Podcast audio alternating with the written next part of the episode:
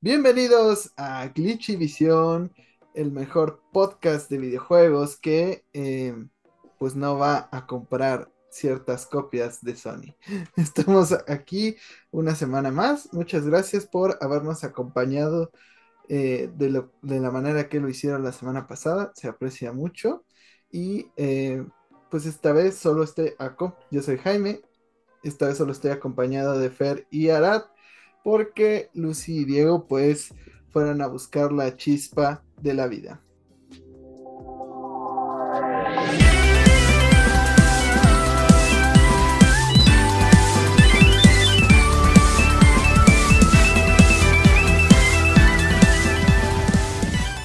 este, no aprecio que hagas esos chistes, sí. Perdón. La verdad es que me dio hueva y me puse a jugar Tears of the Kingdom, pero no hablamos de eso. Sí, no, estás mintiendo, estaba jugando Destiny. Pero yo no estaba jugando Destiny. Esta semana jugué Animal Crossing porque sigo intentando sacar ese pez ya empezó la temporada del pez, estoy listo, estoy mentalizado, lo voy a lograr. Si Faye pudo recuperar fama gracias al Popocatépetl, yo puedo atrapar ese pez.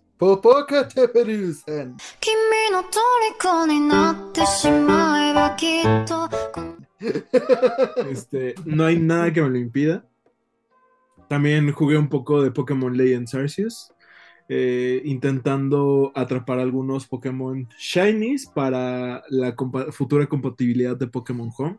Y también quiero mandar algunas formas regionales. Pero pues eh, no capturé muchos Shinies. A diferencia de como solía hacerlo antes. Creo que solamente atrapé uno. Y creo que fue un, Clef un Clefairy eh, el que atrapé Shiny. Nada más. Estás viejito ahora, ya no te sale.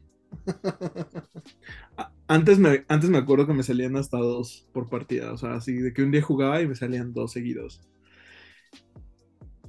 Yo se lo digo del pez. Tu tiempo se acaba, Bob Esponja. Tengo hasta noviembre, tengo hasta noviembre, por eso no me preocupo. También jugué un poquito de Spider-Man, jugué Fortnite y claramente el programa anterior no pude estar con ustedes porque estuve jugando Tears of the Kingdom. Obvio, Arad nos va a hacer aquí una explicación mejor que la del Hyrule Historia de cómo embona esta historia en el lore. Miren, al final de Tears of the Kingdom, lo que pasa es que Zelda se da cuenta de que la Trifuerza son los amigos que se hicieron en el camino. ¿Ese no era el final de One Piece? Yo pensé que al final de Tears of the Kingdom todos iban a bailar. Yeah. es que es el bad ending. Cuando sales a Cacarico y tienes un descontrol. Fer, ¿tú fuiste a Cacarico? Fui a Cacarico, en diferentes zonas de Hyrule. Eh, yo he seguido jugando Tears of the Kingdom. No he jugado otra cosa. He dedicado mi mayor parte de, mi tiempo, la mayor parte de mi tiempo. Eh, ya estoy con las prietas de Gerudo. Yo no he hecho la, parte esa de.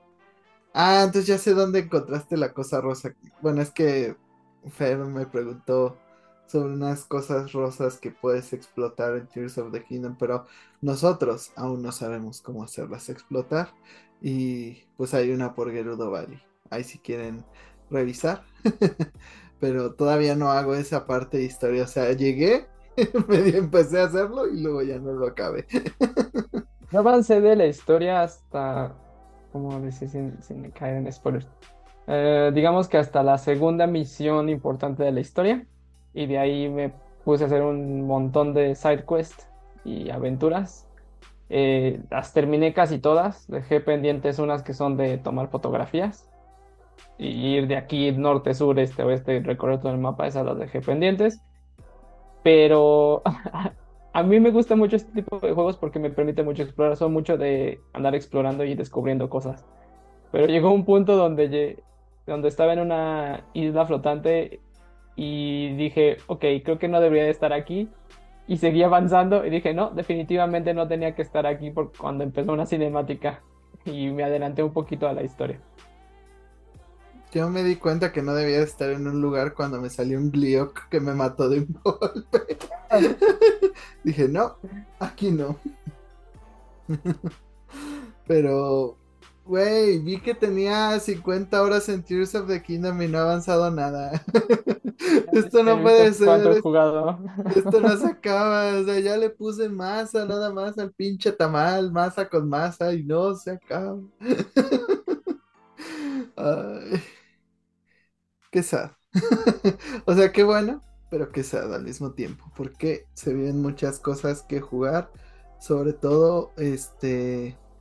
Pues si vieron durante la semana hubo un PlayStation Showcase. Vamos a estar hablando más adelante de ello. Pero eh, bienvenidos sean al episodio 113, el de la mala suerte, como diría este Jesse Joy. Pero ahora cuéntanos eh, qué pasó con justamente Pokémon Home. Ahora sí, Game Freak ya se puso las pilas y iba a sacar este servicio. Pues como ustedes recordarán, en nuestro episodio anterior mis compañeros hablaron sobre cómo Pokémon Company publicó que la compatibilidad de Pokémon Home iba a quedar para el 25 de mayo para que a las dos horas dijeran upsi dupsi, no es cierto, perras. Y no nada más les bastó eso, cancelaron las raids de ese fin de semana porque estaban bugueadas. Cancelaron la siguiente Tera incursión que iba a ser de Delphox y esto se descubrió gracias al data mining. Y sí, desde hace una semana no tenemos ningún tipo de novedad sobre Pokémon hasta el día de ayer, día anterior del que estamos grabando este episodio, o sea, hace el 25 de mayo, en el que eh, pues por fin eh, salió a decir Pokémon Company que ahora sí, ahora sí sale el 30 de mayo esta actualización que va a tener la compatibilidad para ah, Pokémon Scarlet y Pokémon Violet esto se anunció mediante una pues notificación de que se va a hacer mantenimiento a la aplicación tanto para la de Nintendo Switch como la de eh, teléfonos inteligentes, eh, por lo cual eh, creo que el servicio no va a estar disponible hora México de 6 de la tarde a medianoche. Y asimismo también confirmaron que pues el acceso a esta aplicación va a ser escalonado para que no saturen los servidores ya que sabemos que pues la gente luego es medio atascada y quiere el primer día pasarse todos sus Pokémon competitivos. Luego es medio atascada, ¿no los viste comprando los amigos de Tears of the Kingdom y que en segundos ya no había? Son como puercos atorados ahí. y pues lo que dijimos, cada día que pasa, eh, Tears of the Kingdom humilla más a Pokémon. y sus fallas y los evidencia más. O sea, el único parche que ha tenido el juego de Tears, de Tears of the Kingdom últimamente es para quitar un bug que te dejaba clonar. Pero pues no es nada que rompa el juego. No, porque yo sí la actualicé. Este, ya no puedo clonar mis ítems. Pero también noté, noté una baja en cuanto a ciertos movimientos eh, en las primeras versiones Link se, movía bastante bien, podía subir, escalar, hacer diferentes movimientos que ahorita siento que a veces son un poquito forzados o que no son tan exactos. No rompe el juego, no lo hace injugable, pero sí siento que esta última actualización modificó algo, no sé qué, pero modificó algo en el control de movimiento de Link. Díganme en los comentarios si nada más soy yo o también ustedes lo notan en la última actualización. Bueno, también dijiste el día que, de la nada se veía mucho mejor ah, Tears of the Kingdom. y de la nada no los frame cambiaron. Pues ya ven. Bueno, pero tú no lo has actualizado. No, porque yo aún quiero clonar. Voy a estar días como, como si se tratase de Pokémon Esmeralda. Yo quiero clonar, así bugueada me quiero quedar. Sí, además si ya dices que se juega peor, pues ya mejor lo acabo así todo. Porque además, ¿sabes qué? Hay ciertos trajes que te cuestan un chingo de, de, de minerales y es como de no. Mejor clono y luego ya. Sí, sí, sí. Con mucho gusto. Porque tampoco es como que te rompa la experiencia, o sea, esos son ¿Puedes desbloquear el uniforme del Toluca? Sí, del Chorizo Power. Ahora por New Balance. Ahí vamos a estar. Estoy triste porque no alcancé el 80% de, de la liquidación de los últimos uniformes del Toluca, pero esa es otra historia. Pero pues sí, ahí vamos a tener a nuestro cabeza de panque al fin en Scarlet y Violet. Claro, y mencionar que eh, de regalo que van a dar por esta, bueno, esta actualización de Pokémon Home, van a ser los tres iniciales de Paldea, ahora sí, con sus habilidades ocultas. Ya saben, ahí esperen la actualización de Nintendo Switch no la de Tears of the Kingdom, si aún no la hacen, no la hagan, clonen. la de Pokémon, sí, pues cuando puedan, pásenla. Y sobre todo, no actualicen su 3DS porque Nintendo dejó de darle pues soporte y la que no soporte a 3DS desde hace tiempo. La tienda ya cerró, ya se cerraron todos los servicios online de Nintendo 3DS, pero dijo Nintendo, voy a hacer una última obra caritativa. Les voy a dar una gran actualización final y puso todos los juegos gratis. No, esto no pasó. Al todo lo contrario, Nintendo solo hizo una actualización del 3DS para imposibilitar la eh, pues el chance de hacer homebrew, de tener tus juegos em, pues al estilo Jack Sparrow o, tus copias, literal, o sea, puedes tener ahí este, tus copias de juegos que sí tienes y ponerlas en digital, ¿no? O sea, al final de cuentas el homebrew no solo es para hacer piratería, también es para pues tener tus copias legales de juegos, pero Nintendo dijo no. no me importa que yo ya no les dé la opción de comprar estos juegos o de acceder a ellos yo voy a hacer todo lo posible por hacer sus vidas miserables. Así que... Pues, O sea, entiendo el por qué lo hacen. O sea, entiendo también el otro lado, entiendo ambos puntos. Pero, pues vamos, Nintendo no es la única empresa que lo hace. PlayStation actualizó el PlayStation 3 este año también para eh, ese tipo de cosas. Entonces, cuidado, no sabemos si en cinco años tendremos otra actualización para el Nintendo 3DS, así como pasó con el PlayStation 3. Pero yo no entiendo por qué lo hacen, porque en Play 3 pues hay muchos juegos que ya puedes acceder a ellos en PlayStation 5, pero en Nintendo Switch no hay posibilidad. No si eres de Latinoamérica. en ese caso tampoco. Pero en, bueno, también puedes hacer un VPN y, si tienes buen internet, medio jalan los juegos, pero ese no es el punto. El punto es que en Nintendo Switch no hay posibilidad de acceder a muchos de estos títulos que están perdidos en el limbo. Y pues son hay digitales. y hay algunos que de plano no se ve que vayan a llegar ni siquiera con este servicio del Nintendo Switch Online. O sea, hay muchas licencias que te vendía Nintendo en aquel momento que ya no te van a vender mediante este servicio porque no son juegos que sean propiamente suyos y probablemente no acaben de llegar, o sea, y pues seguramente muchos se perderán. Eso es lo más triste porque entiendo que Nintendo quiera protegerse, ya sabemos cómo es de demandas y de que no permite la, piratería, es de las empresas en la industria del gaming más estrictas en ese sentido, pero es bastante triste porque como mencionas, se pierden muchos títulos que solamente están de manera digital y con, la, con el cierre de la tienda ya no hay manera de proteger esta biblioteca. O sea, ya muchos juegos ya van a quedar perdidos y seguramente no los vamos a poder tener eh, en el futuro a menos de que Nintendo se digne a darlos en un servicio de streaming, bueno, de cloud o, un relanzamiento o un remake.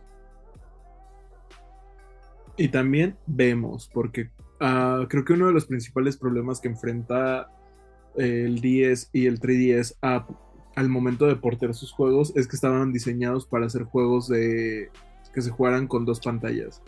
Entonces, llevarse a un sistema como Nintendo Switch también es ah, complicado y hemos visto que no sale bien. Pregúntale a Den de World Ends With You. Era, era justo el juego que iba a mencionar. Saludos a todos los que les gusta esa saga. Si les gusta, no sé, seguramente les gustan las patas o algo así. Este. ¿Por qué? Sie- Siempre los he clasificado como la gente de los gustos raros. Como la gente que comía doritos con azúcar. Bueno, a mí me gustan los Doritos Incógnita y me gusta The World Ends With You. O sea, ahí está la prueba. No necesitamos más. Pónganos ¿Estás en los diciendo que a Jaime le gustan las patas? No me gustan las patas, pero pónganos en los comentarios si les gusta los Doritos Incógnita o de eh, World Ends With You. Y sobre todo si les gustó este port de Nintendo Switch, que ese sí no creo que a nadie, ni a las personas con los gustos más raros. Digo, en portátil es medio jugable, porque pues ahí puedes literal hacer los dibujitos con la pantalla, pero en, en modo pantalla completa, pues es, si no tienes los Joy-Cons es muy difícil de jugar y muy tedioso. Bueno, para empezar, si no tienes los Joy-Cons no se puede. Y con los. Joy-Cons es, es- eh, mamaste. Y si tienes los Joy-Cons es, es solo es tedioso y molesto. y pues siquiera con The World Ends With You 2 lo arreglaron, pero nadie lo compra. Y un, yo lo compré. Ah. hay un The World's End With You 2. Dos, sí. Vaya. Square Enix dijo, ¿por qué no? Voy a arriesgar con una franquicia que nunca le ha ido bien. Sí. Sobre todo después de ver el fracaso del porteo. De- así como, mm, no puedo portear Kingdom Hearts a otra consola por el momento. No puedo ¿Qué puedo cagarla de peor manera. No puedo hacer unos verdaderos ports de, de Kingdom Hearts para Nintendo Switch. ¿Qué puedo hacer? No puedo portear juegos de PlayStation 2. No puedo hacer unos, una versión moderna de Parasite Eve. ¿Qué puedo hacer? Pero volviendo a este tema, pues sobre todo afecta a la restauración, a todo este lado de pues preservar los juegos también, a la, preservación de, de los títulos. Ya es un tema que lo estamos viendo en películas, que ya está llegando poco a poco a los videojuegos, que pues cada vez hay menos versiones físicas de algunas películas y por ejemplo hay algunas que no están en ninguna plataforma. O sea, ni siquiera hay como manera de consumirlas. Y es como de, solo quiero que me dejes ver esta película. Pero los que tienen los derechos, pues o no se ponen de acuerdo con ninguna plataforma, o no creen que sea rentable, o no les importa, o, o están abandonados. en prefieren darle una película a un acosador en lugar de, de estrenar Batgirl. Saludos a Hawái. Pero. pues sí, más que nada es eso. O sea, como que. Pues cada vez nos acercamos más a lo que es la industria de, del cine. Que yo creo que muchos nos vamos a arrepentir en el futuro de. Pues de que no se haya esta- hecho esta preservación. Porque muchos juegos se van a perder, igual que muchas películas. O sea, ya de por sí se ha perdido el código de ciertas sagas a Silent Hill. Y pues. como para que todavía no veamos los efectos que puede tener esto. Y sobre todo Nintendo, que es una de las compañías que más pues legado tiene en general. Que no estén accesibles sus juegos, pues sí se me hace medio estúpido y que todavía lo limiten más, pues aún más. Pero la comunidad de Homebrew se le adelantó a Nintendo y a los pocos días de que salió este parche le encontraron una solución. Digo, ya no es tan fácil como antes, que solamente metías tu tarjetita, le cargabas los juegos y se acabó. Ahora, pues se ha vuelto un poco más complicado, pero pues afortunadamente le dieron la vuelta para pues hacer esta labor de preservación y sobre todo pues que tengas copias eh, más allá de una simple tarjeta SD de tus títulos, ¿no? Pero eh, vayamos a otras noticias. Y es que eh, pues el lanzamiento de Tears of the Kingdom fue un fenómeno que muchas personas aprovecharon para bien y para mal. Muchos aprovecharon para revender el juego. Muchos lo aprovecharon para otras cosas, pero los empleados de GameStop lo usaron para una causa benéfica y es que pues se aprovecharon para hacer una huelga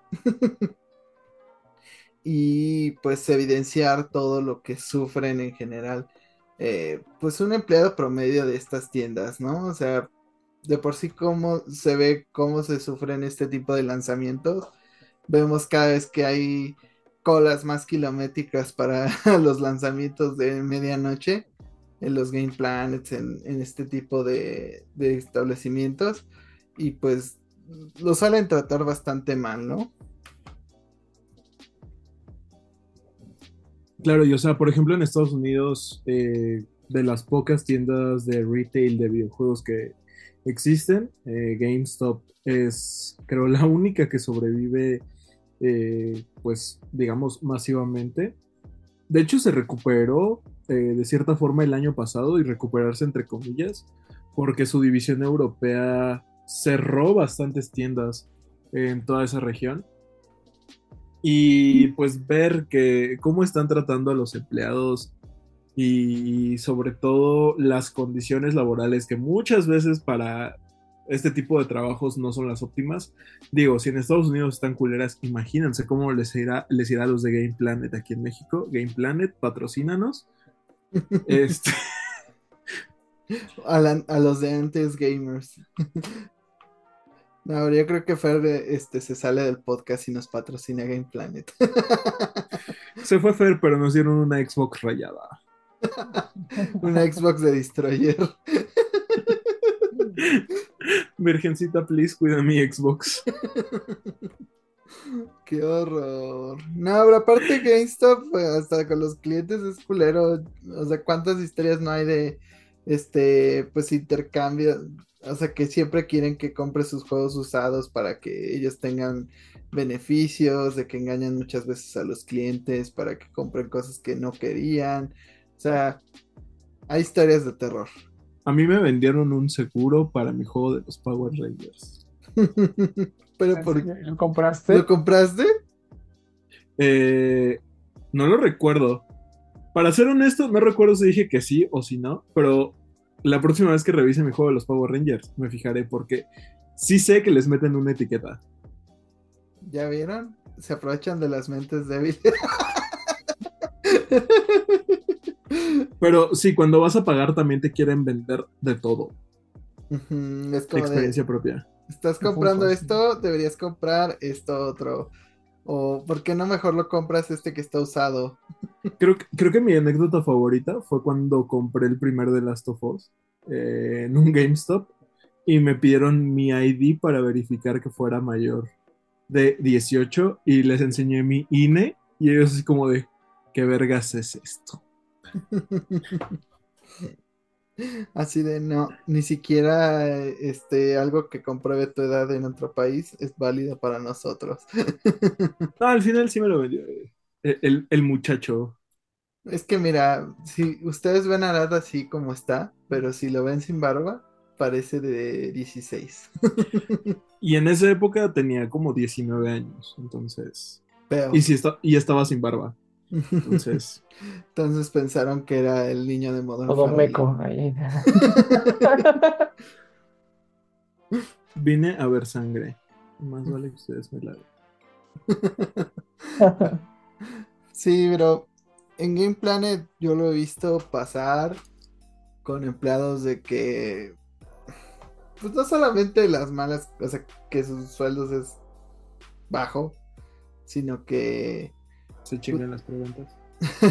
Eso, que tienen que llegar a ese punto porque eh, pues si no logran ciertas ventas los empiezan a presionar un chingo. he escuchado que en ciertas ventas nocturnas para que se queden horas extras hasta los encierran en la tienda y no los dejan salir ni a comer para asegurar que van a estar a esa hora en la tienda. Entonces pues sí es un trabajo muy abusivo y, y pues se aprovechan de la gente que le gusta los videojuegos, que piensa que trabajar en una tienda que te vende todas estas cosas que te gustan, pues va a ser una buena experiencia y a la mera hora No, deja tú. Generalmente son chavitos que están entre sus primeros empleos y muchas veces es su trabajo para pagar la universidad. Sí. Sí, que no saben, no saben cómo es realmente el mundo laboral y caen en estas trampas. Y pues estas empresas se, se aprovechan de la ingenuidad de la gente que, una, está necesitada y dos, que no sabe cómo realmente exigir derechos laborales eh, por ser su primer trabajo, ¿no? Entonces muchas veces terminan aceptando ese tipo de situaciones o se vuelven parte de. Y ya no hablemos de la cuestionable relación entre la Tamel, este, este grupo de dos hermanos que tienen esas tiendas. Ya no vamos a hablar de ese aspecto. Si Porque... tuviéramos una C- CMA aquí en México que realmente funcionara, estaría diciendo monopolio.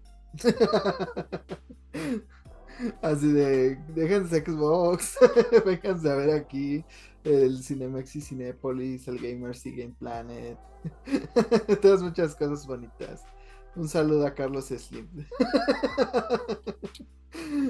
Pero, pues sí, a final de cuentas, eh, pues qué bueno que lo hicieron. Sobre todo en un lanzamiento tan fuerte como Tears of the Kingdom, pues es do- donde tienen la sartén por el mango. Yo recuerdo que cuando le- oí estos casos de que los encerraron en la tienda fue en el lanzamiento de Red Dead 2, que querían que a fuerza se quedaran eh, pues a la venta nocturna cuando pues no es un juego que, o sea, sí es un juego importante, sí, pero no es un juego que las ventas nocturnas como que les pegara mucho. Creo que había pocas personas, pero aún así quería que se quedaran a, a fuerzas por cumplir con ciertos compromisos comerciales de que, ah, vino el fulanito encargado de la región en Latinoamérica, entonces tienes que estar. y pues, ¿cómo te pagamos? Obviamente no con dinero. Con pizza de Pero ahí tienen su, pero ahí tienen su foto con Doug Bowser. Ajá. y esa es otra cosa que es medio frustrante que Nintendo, Xbox y demás. Bueno, Xbox sí tiene presencia aquí, pero PlayStation y demás, pues no, no saben como las condiciones que tenemos en el país y se acercan directamente a estas tiendas porque... Sí la saben, pero les gusta la mano de obra barata. o sea, quiero pensar que Doc Bowser encontraría mejores lugares para hacer el lanzamiento de... Jaime se apellida Bowser. Ya descubrimos que Bowser solo es una persona que no supo canalizar su amor. que el verdadero villano es Mario. bueno, el verdadero villano de la película de Mario es Chris Pratt. Es como esas imágenes del villano, el verdadero villano. Pero pues ojalá mejoren las condiciones. La verdad no sé cómo lo puedan hacer porque pues como ya hablamos en la nota anterior, cada vez está muriendo más el retail, las cuestiones físicas. O sea, ahorita ellos venden Funcos para sobrevivir en México, en Estados Unidos venden preventas, venden este, pues estos seguros de juegos, cosas raras, también un montón de Funcos. Entonces, no sé cuál sea la solución, pero pues ojalá vayan mejorando las condiciones. Digo, porque la otra opción tampoco es muy buena, ¿no? O sea, nada más depender del monstruo que es Amazon, que de la nada dice, ah, no, yo, no importa que hiciste tu preventa hace seis meses, te llega un mes después por mis huevos. Lo puedo decir con toda la eh, este, autoridad porque me ha pasado. Pero, este, pues ya le hemos dado. em, bueno, no, vamos a hablar todavía un poquito más de Tears of the Kingdom. Casi no hablamos de eso en estas semanas. Sobre todo Arad, que es el experto, pues eh, tiene ganas de hablar de, de Tears of the Kingdom. Pero mucha gente pues ha quedado impresionada por las físicas del juego y sobre todo desarrolladores que tienen pues experiencias creando ciertos sistemas pues han opinado mucho al respecto de pues el logro técnico que es Zelda, sobre todo corriendo en la tostadora que es el Switch. Pero Fer, ¿qué fue lo que a ti más te impresionó y, cuáles comentarios has visto por parte de gente de la industria? En cuanto a físicas, eh, simplemente las de construir. Si han visto ya en, en TikTok o Twitter, etcétera, toda la cantidad de monstruosidades que pueden construir, desde motocicletas hasta becas, Los con todas las herramientas que hay. Los voladores de, de Papantla. de Papantla. Eh, es, es impresionante cómo puede la, la consola soportar ese tipo de físicas y aparte de estar corriendo todo el, el mundo, todo el, el environment, realmente cuando cambias entre los entre el cielo y Hyrule, los frames o el, el tiempo de carga de, de cada, de cada nivel no es, mu- no es muy tardado. Realmente es, es bastante rápido, no tiene pantallas de carga en ese aspecto. Las únicas pantallas de carga son cuando entras a, a Shrines O el Fast este, Travel. de ahí en- o el Fast Travel. De ahí en fuera el juego corre bastante bien, es lo que más me ha, me ha sorprendido. Y otras cuestiones físicas como acciones de, de fuego, ¿no? O que ciertos ítems reaccionan a gravedad, o cómo esta gravedad cambia, etcétera. Entonces, es lo que más me ha llamado la atención.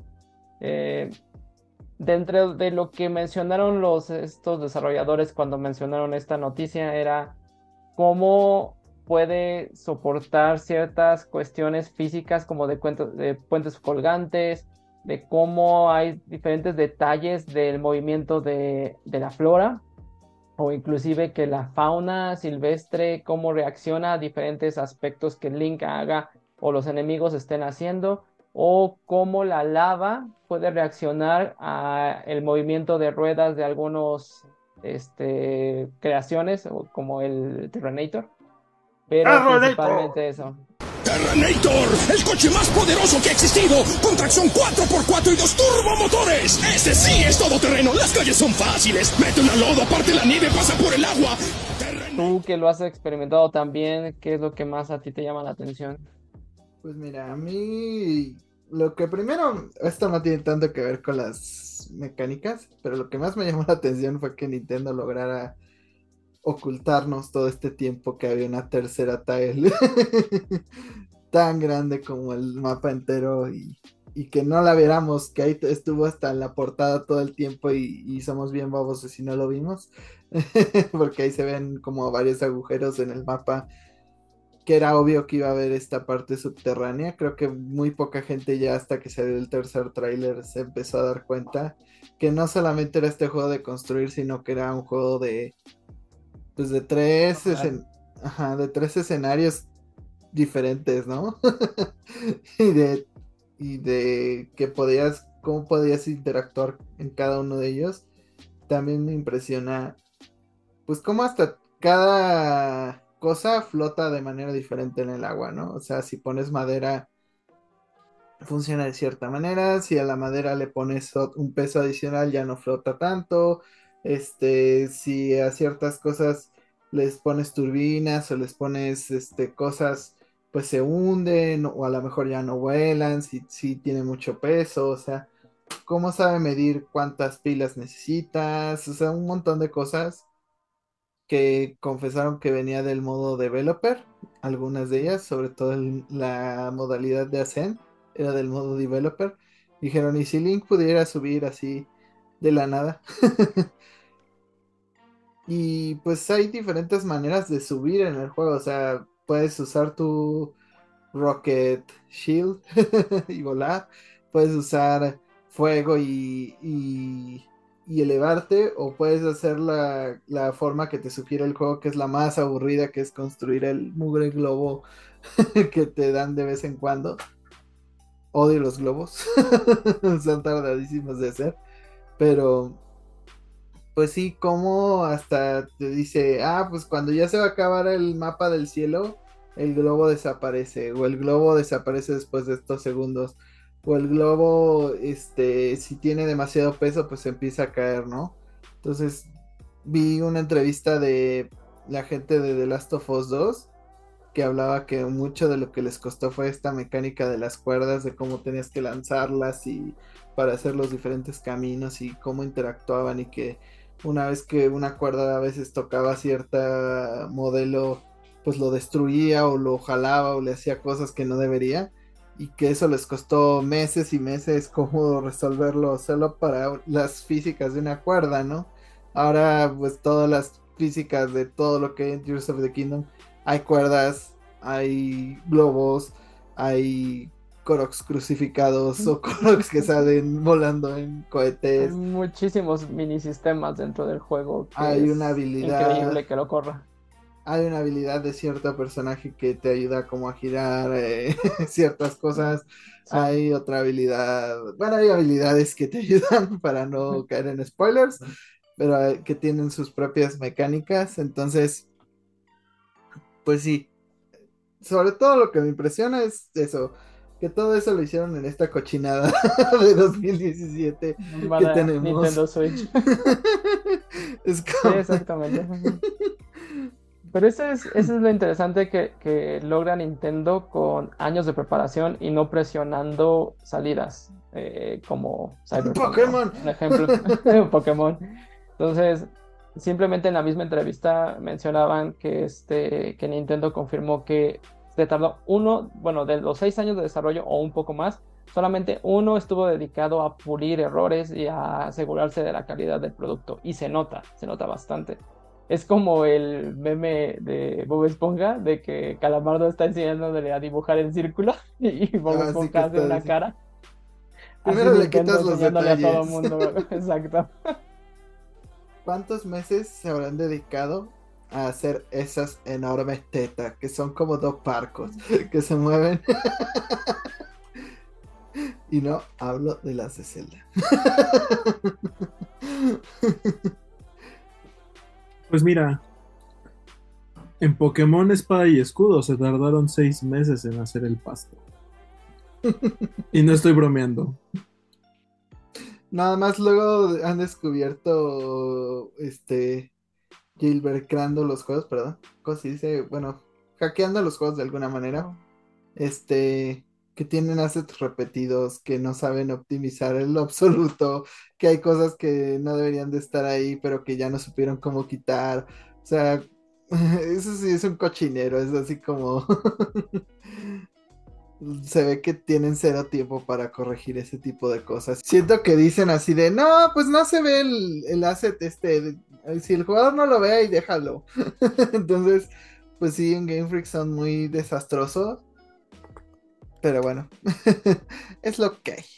O sea, mientras este, pues Pokémon Company esté conformada como está, con Game Freak siendo los únicos que desarrollan estos juegos y que la prioridad es saca las tarjetitas, saca los las tarjetitas de bola. este saca este los peluches y todo cada cada año. Pues ya. Así seguiremos. Pero bueno, este seguiremos jugando Tears of the Kingdom, viendo que descubrimos, impresionándonos cada vez más. Como ya dije, yo llevo 50 horas de esa madre y aún no he hecho nada. o sea, ya no se vale. O sea, en, Breath of the Wild me tardé como 200 horas, pero fue por explorarlo todo. O sea, Tears of the Kingdom van a ser 200 horas solo para obtener lo básico para llegar al final. es, una, es una perra cochinada. Pero, hablando de perras cochinadas,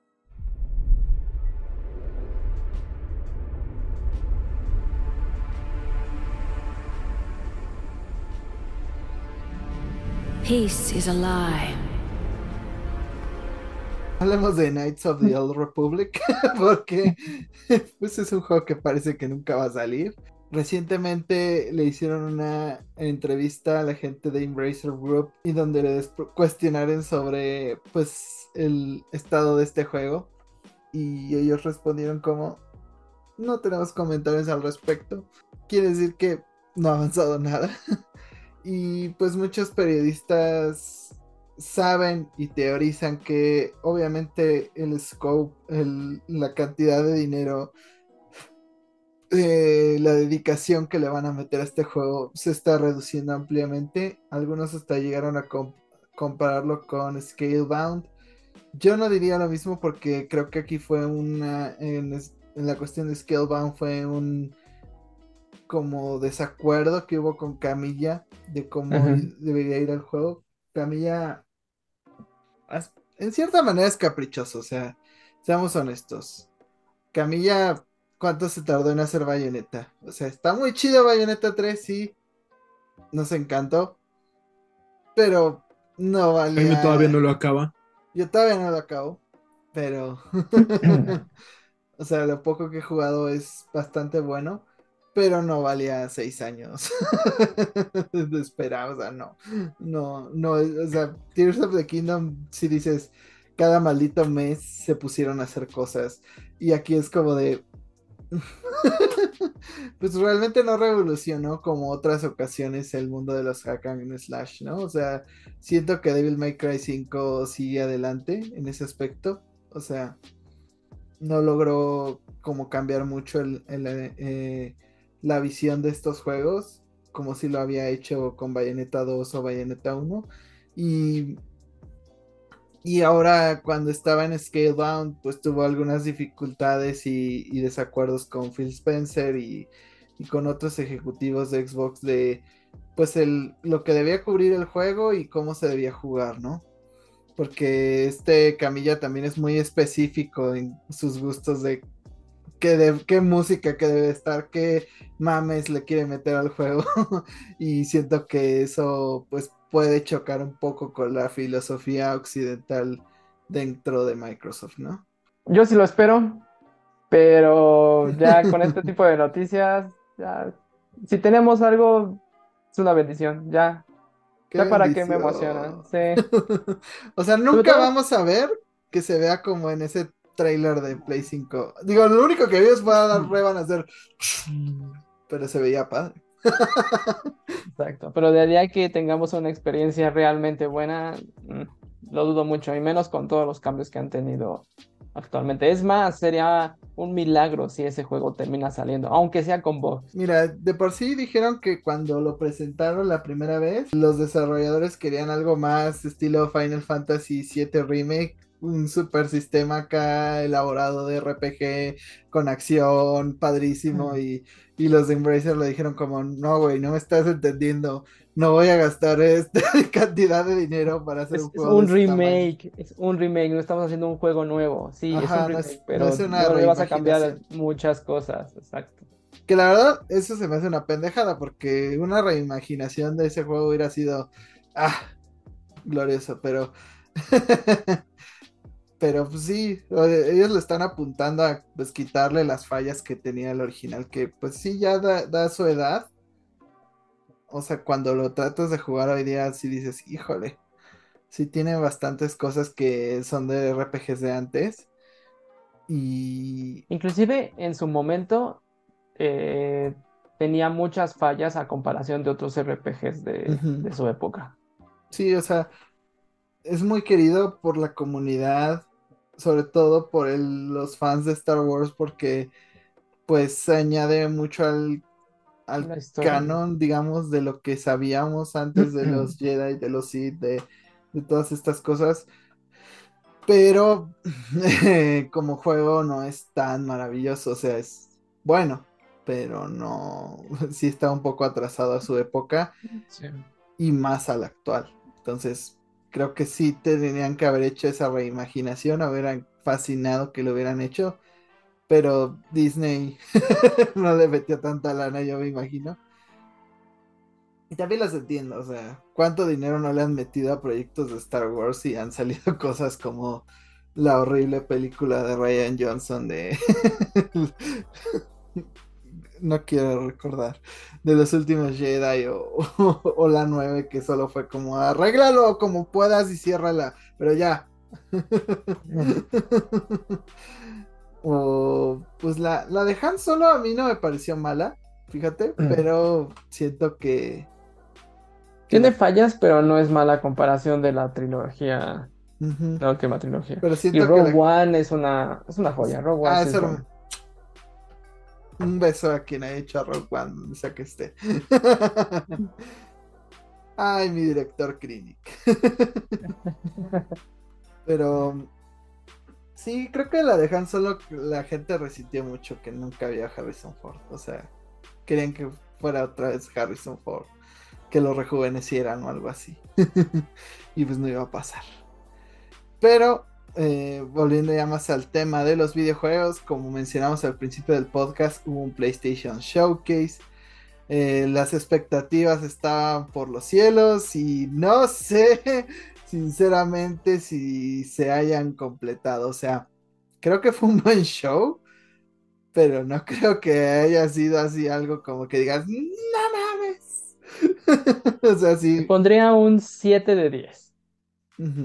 Si recordamos, si ustedes oyeron nuestro programa pasado y todo lo que esperábamos, pues se cumplió un cuarto, si acaso, de lo que esperábamos.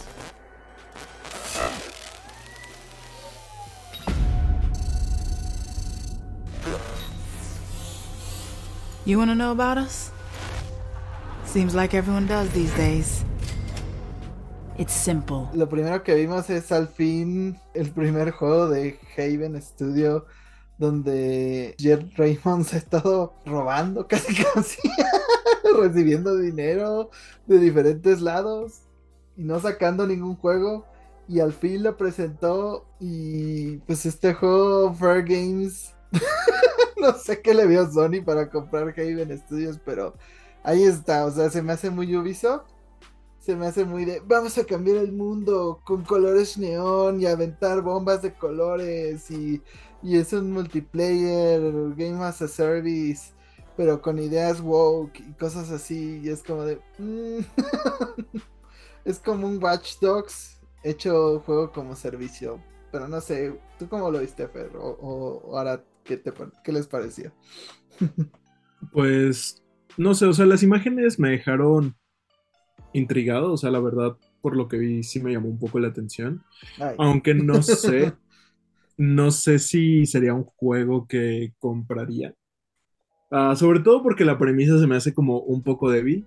Eh, esta historia de robarle a los ricos, digo, creo que lo hacen más como por ser un tema de moda en el sentido de que estamos hartos de los ultra ricos. Pero, oh sorpresa, ¿qué vamos a hacer cuando compremos este videojuego? Hacer más ricos a los ricos. Entonces, no sé, no, no me parece un juego que dijera, uy, día uno, voy a hacer preventa ahorita que acabe el pinche showcase. Pero además no es un juego que valga la pena comprar un nuevo estudio. O sea, me cae, te cae de madres que ningún estudio de PlayStation que ya tenga pueda hacer este juego. no, o sea, fácilmente este lo podría hacer otro estudio. Fácilmente. esperemos, es muy poquito lo que vimos.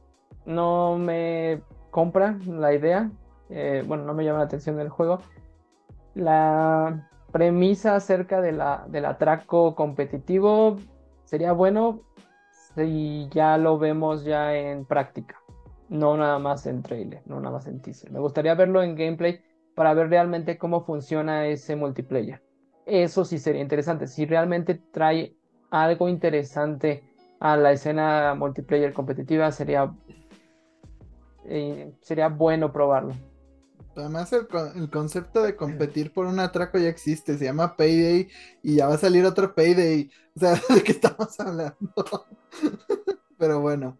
¿No GTA bueno, GTA Online tiene también una premisa similar? Sí, similar. Y tiene una mejor eh, plataforma y muchísima gente. O sea, no, no tiene sentido esto. Digo, también ya salió para tres consolas, pero pues, ¿quién cuenta? Bueno, y eh, luego presentaron Helldivers 2. Nunca jugué el 1, pero me llamó la atención un poco más el concepto. Se ve medio rough.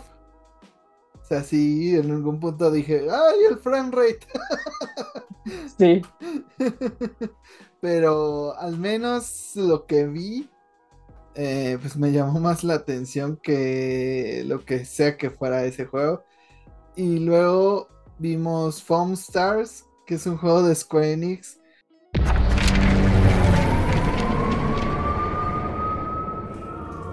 Para hacer Splatoon otra vez con monas chinas. y monas chinas. Cada vez me impresiona más como lo que está haciendo Square Enix. Es como de. Sí sabes que no te está yendo bien, ¿verdad? Sí sabes que la que no. estás. o sea, sí sabes que la estás cagando, ¿no? No, además, eh, solamente lo hacen sus proyectos exclusivos como Play, con PlayStation. O sea, es como los vamos a sabotear desde adentro. Seguramente tienen un contrato muy, este, muy ventajoso y ya están haciendo todo lo posible para que Sony les diga, ya, ya, rompe el contrato. No, que quieren es eh, a Sony al punto de que ellos sean los que compren a Sony, no al revés. Hasta salió un rumor, bueno, no, no tanto rumor, medio información ahí por detrás, que ya están planeando encerrar los servidores antes de que salga el juego, o sea que Square Enix no le tuvo nada de fe, vio la mala recepción y los, los servidores que le iban a dedicar al juego, pues los van a dedicar para otra cosa, o sea que el scope del juego va a cambiar mucho y que pues no va, no va a estar destinado a ser un gran juego as a service a largo plazo, o sea, ya lo están viendo como un fracaso desde, desde inicio, o sea, no, no le tiene nada de fe. que la idea es bastante mala. O sea, estás copiando lo que otros juegos y otras compañías están haciendo. O sea, tienes gráficas tipo estilo Fortnite, como ese tipo de comedia, y estás copiando Splatoon, de, una IP de Nintendo que es bastante popular. O sea, sí, está bien que tomes ideas de otros estudios para crear tus propias, pero no una vil copia que llega tarde, como ya hemos hablado, llega tarde al mundo de Game as a Service, donde ya la gente ya se está cansando un poco de tener que estar comprando paquetes de servicio y Seasons Pass a cada rato. Y quieres que otra vez eh, le entren a esto y que se salgan de otros juegos. Mm, No, o sea, no, no con la misma receta copiada. No lo vas a lograr de esa manera. ¿Sabes qué parece? Un modo de juego chafa que desclata- des- de, perdón, descartaron para Fortnite. Dijeron, no, esto está muy malo para Fortnite, no lo hagamos. Dáselo a Square. Este... No, y sobre todo porque en redes lo primero que se vio fueron comentarios negativos. O sea, entrabas a Twitter y veías como la recepción sobre el, ¿cómo se llama? Eh, esta transmisión, este showcase. Y mucha gente fue así como de, güey, ¿qué pedo con Foam Stars? O sea, ¿para qué, ¿para qué jugar Splatoon en PlayStation 5 si lo puedo hacer en Switch? Es que además se ve que no sabe cuál es el público, o sea, cuál es el público de esta madre. Eh, los morros que no pueden jugar Splatoon porque solamente tienen un Play 5 que es mucho más caro y poco accesible. Eh, Pobres almas en desgracia. pobres almas en desgracia, o sea, que su papá tiene un Play 5 y, y es lo único que tienen y por eso... Es como a Mia Colucci cuando le iban a mandar a París. Así de... Papá, quieren comprar un Play 5. Pero es como de, no, no tiene público esta madre, ¿no? O sea, gran parte de este streaming, yo siento, es como de, ¿a quién va dedicado esto? ¿A quién va a comprar esto? Es mi única duda. Pero bueno, vayamos a cosas más a- amantes de las monas chinas que no Ah. quieren jugar en Switch. Creo que ni eso, o sea, si te gustan las monas chinas, tienes Switch a huevo. o juegas Genshin Impact. Genshin Impact o Persona. Algunas personas pusieron como, eso es una fusión de persona y Splatoon y es como de, güey, mm, nada más tiene monas chinas, pero no tiene nada que ver con No, persona. no tiene nada que ver con Persona. No, o no, sea, no. tiene monas Se chinas, parecen más a los comerciales promocionales de Fortnite Ajá. que que a Persona. Sí, pero va- vayas a juegos que sí valen la pena. Plucky Squire volvió a salir. Volvió a verse muy bien. Volvió a darme ganas de comprarlo. Y volvieron a no dar la puta fecha de cuándo sale bien. Solo dijeron 2023 y es como de... Se acaba el tiempo, Plucky Squire. y esto fue algo muy raro del, del showcase les dio tiempo de sacar muchos indies. O sea, está el, este indie del gatito. Hay Otro bastantes. juego de una gatita que le gusta el mambo. Ajá. Y hay muchos indies, bueno, que yo les digo juegos raritos. que no entiendo qué hacen aquí. O sea, Está The, The Plucky Squire. Entre O sea- ellos. Hay un Hill, pero no es Mm. Silent Hill. Revenant Hill. ujú, Aquí, ajá. O sea, muchas cosas raras que yo digo, ¿por qué? O sea, en- tienes mu- 20 stereo plays para enseñar estos juegos y en el showcase nos enseñas esto, ¿por qué? ¿En qué Sí, otro momento íbamos a algo ver Ultros? sí, o sea, Ultros, qué pedo. Luego, otra vez vimos Final Fantasy XVI. No creo que haya alguien que todavía tenga dudas de si va a comprar Final Fantasy XVI o no. y que haya dicho en este showcase, ¿sabes qué? Ahora sí lo voy a comprar. o sea, No, es más, ya, ya es demasiado, ya, ya es sobresaturación de información. Eh, Ajá. cuando se enseñaron que era Final Fantasy XVI, yo también dije, no, no quiero spoilerme más, no quiero ver nada más que sea nuevo. Y ignoré esa parte. sí, o sea, yo ya lo tengo preordenado. ya lo quiero, ya dénmelo. Igual Street Fighter, ya igual, ya decidí que sí. Ya estamos a días. Ajá, para qué. o sea, si no tienes nada que enseñar PlayStation, créeme que la gente pues aprecia mucho más un show compacto, a lo mejor con menos anuncios. Esos 30 minutos, gracias. que 30 Esos minutos 30 de indies. Que 30 minutos de indies y de juegos que ya vimos un chingo. o sea, la- la- cada vez tienes que valorar más el tiempo de la gente, no al, no al revés. Pero bueno, este. Luego, pues siguiendo el orden de importancia, eh, yo siento que un juego que agradó bastante y que dejó muy buen sabor de boca, este sí, pero es otra cosa de los PlayStation Showcase, que vemos juegos como Stella Blade, nunca aparecen después. El, el que siento que va a pasarle lo mismo es a Phantom Blade Zero. What's your plan? Knowing you have only 66 days to live. Que es como este juego de samuráis que se ve impresionante, se ve muy padre, se ve que va a ser un hack and slash, este, de mucha acción, movido, con buena presentación, que corre a 60 cuadros, eh, a 4K, espectacular. Pero nunca lo vamos a volver a ver. o lo vamos a volver a ver en años. O sea, ¿cuántos juegos han salido en este showcase y luego no sabemos nada? Sí, terminan siendo cancelados. O de presentadoras chinas que se tardan años y años. O sea, no dudo que en algún punto sí vaya a salir, pero ¿cuándo? Porque tampoco hay fecha. O sea, todo se ve muy padre, todo muy bonito. Yo sí lo quiero. Se ve muy padre. A ver si lo volvemos a ver algún día. La verdad sí se ve muy padre, me llama mucho la atención el tipo de juego hack and slash que está combinado como que con exploración y el diseño gráfico se ve muy steampunk, muy como combinando cuestiones de la cultura china tradicional con un universo alterno steampunk, eso me, me llamó mucho la atención. Espero que salga porque el gameplay se ve muy interesante, se ve muy bueno.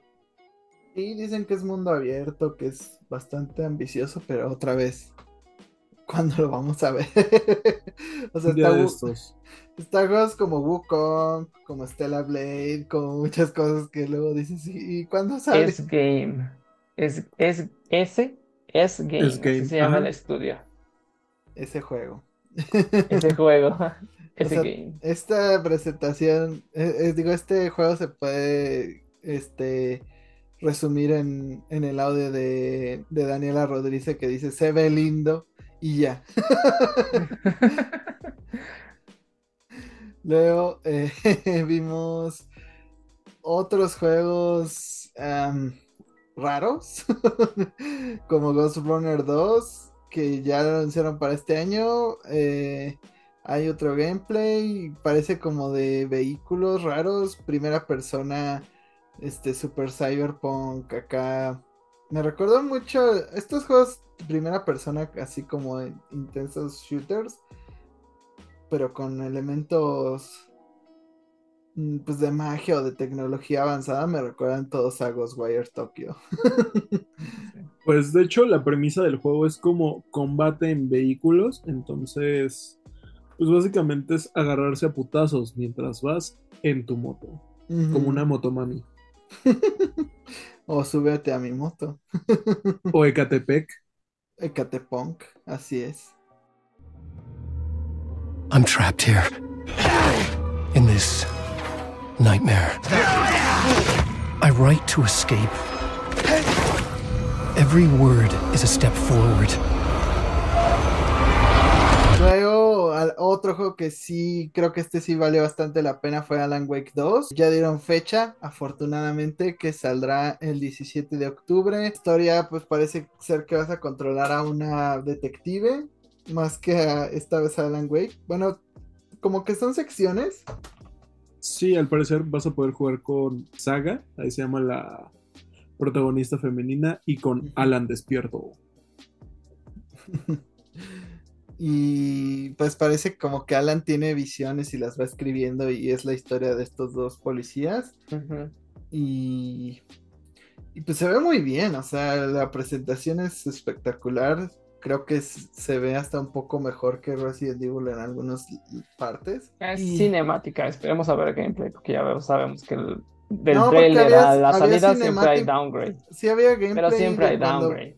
O sea, sí, siempre que tenemos estas presentaciones, pues esperen el downgrade. O sea, tenemos los famosos charcos de Spider-Man, Marvel's Spider-Man, que cuánto desmadre se hizo por eso.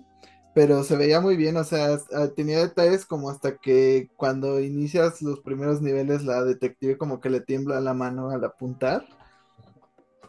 Porque no sabe qué onda, qué, qué se está enfrentando. Me gustó.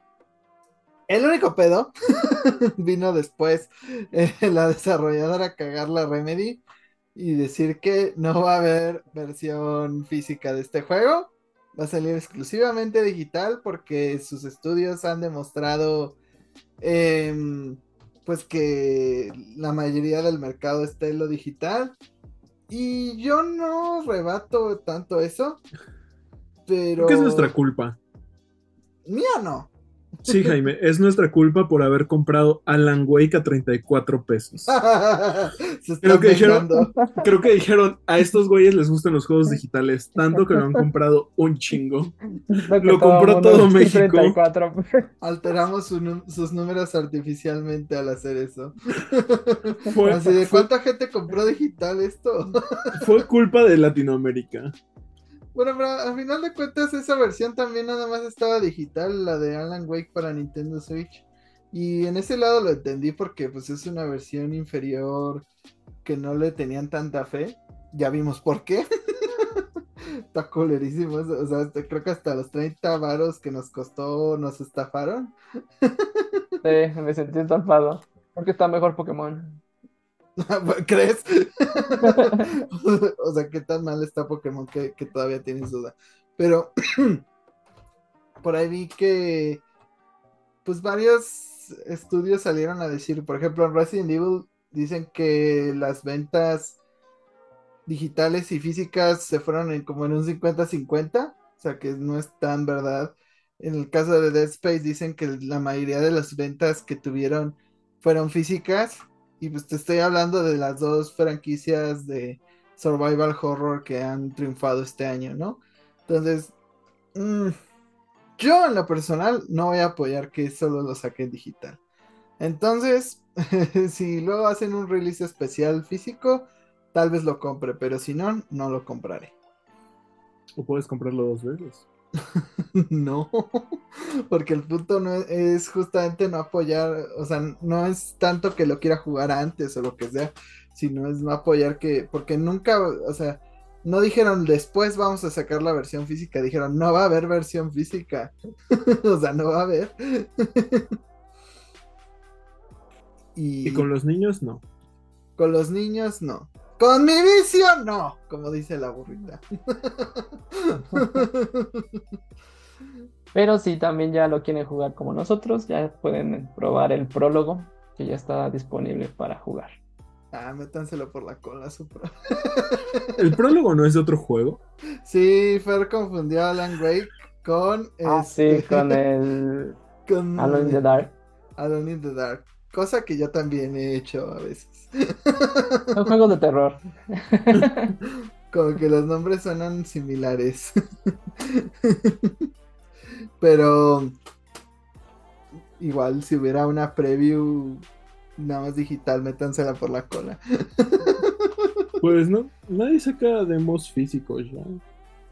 Claro, este debe haber. ¿Quién saca demos físicos, Jaime? A ver, demos. Estoy recordando- creo que el último que vi fue en PlayStation 2. Creo que el último demo físico que yo vi fue en PlayStation 1. No, hay demos físicos para PC. Sí hay. o luego hay juegos que incluían el demo de otra cosa. Puede ser. Digo, te, te nada más una tarjetita de una descarga. Realmente no es el demo físico. Entonces no, no clasifica. Pero el punto es que se lo pueden meter por la cola su juego hasta que le hagan versión física. Al menos desde mi lado. Lo que sí va a tener versión física y ya se confirmó para el 12 de octubre también fue Assassin's Creed Mirage, el cual pues, sorprendentemente no se vio mal. O sea, creo que está bien. creo que también lo limita mucho que va a salir en Play 4 y Xbox One. Pero lo que vimos está bien. O sea, es Assassin's Creed al estilo antiguo. Regresando a sus orígenes. Y lo principal es que ya vimos gameplay, porque en el trailer antiguo, pues no, no había confirmación de nada de gameplay, ni de ni de nada, ni de fecha. Con Ubisoft ya no se sabe. Entonces, quién sabe, me dejaron un buen sabor de boca. Puede ser, puede ser que sea el primer juego de Ubisoft que compre en mucho tiempo. puede ser, todavía no lo sabemos. Em, ay, es que hubo tanta caca. Aquí veo Five Nights at Freddy's, un montón de cosas. Hubo uno cagado que dijimos Fer y yo que es el clon de Tears of the Kingdom, que es Towers of Agasaba. Y si lo dije mal, pues ni modo. que es como el Breath of the. Wild. Ajá. Que es como el Breath of the Wild de Sony. Eh, porque tiene un glider, tiene un burrito sabanero que sustituye los caballos. Puedes Y construir puedes casas- construir. puedes construir casas y necesitas de los recursos para construir nuevas cosas e ir reparando los pueblitos. Es Tears of the Kingdom. Pero igual, eh, sobre todo la sección con la que se sube como un dragón volador raro, dije, esto es Tears of the Kingdom otra vez. Se ve muy Tears of the Kingdom, pero con, con gráficas y una, un estilo de arte muy, al muy parecido a Ico o Shadow of the Colossus. Lo me dio a pensar que pues que a lo mejor Breath of the cómo se vería Tears of the Kingdom en una consola poderosa, ¿no? a lo mejor se vería así.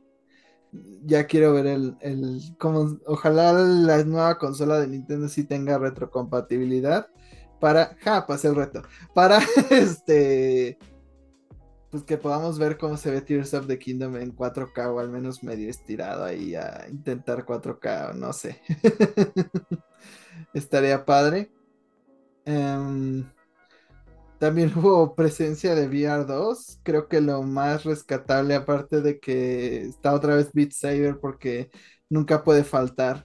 Este es que ya presentaron el modo de Resident Evil 4 Remake para VR2. Es Resident Evil 4 Remake para VR 2. no hay mucha sorpresa. Es el mismo juego, pero en VR. Ajá, o sea. Yay. Creo que aún no hay razones para emocionarse y comprar una VR 2. No. Pues yo esperaba algo de, de Team Asobi, de estos juegos del robotcito. como el del demo del Play 5. Eh, de Astrobot. Pensaba que iban a sacar otro juego de VR como el de VR 1. Y pues no hubo, no hubo tal. O sea, creo que el VR 2 seguirá muriendo lentamente. o sea, no, no veo a alguien comprando ahorita un VR 2 por esta presentación. No sé ustedes. si todavía está ese precio. Más cuando cuesta más que la consola. Sí, o sea, es como de, ah, bueno, deja no compro la consola para jugarlo. Pero hablando de despropósitos comerciales, hablemos de la bonita tablet que presentaron también. Faltó un anuncio de juegos antes Ah, de- no, faltan eso. un chingo de juegos, o sea, no, voy como por Vamos a dejarlo mejor para el final. Ajá, Ah, bueno. obviamente, obviamente. Este, vamos a hablar obviamente al, al final de, de, ¿cómo era? De Ostro, ¿cómo se llamaba? Bueno, esos juegos raritos. Neva. Pero eh, al parecer el Project Q que ya varios periodistas habían liqueado es realidad. Esta tableta que parecer va a funcionar como el Remote Play que tenía el Vita, el Vite.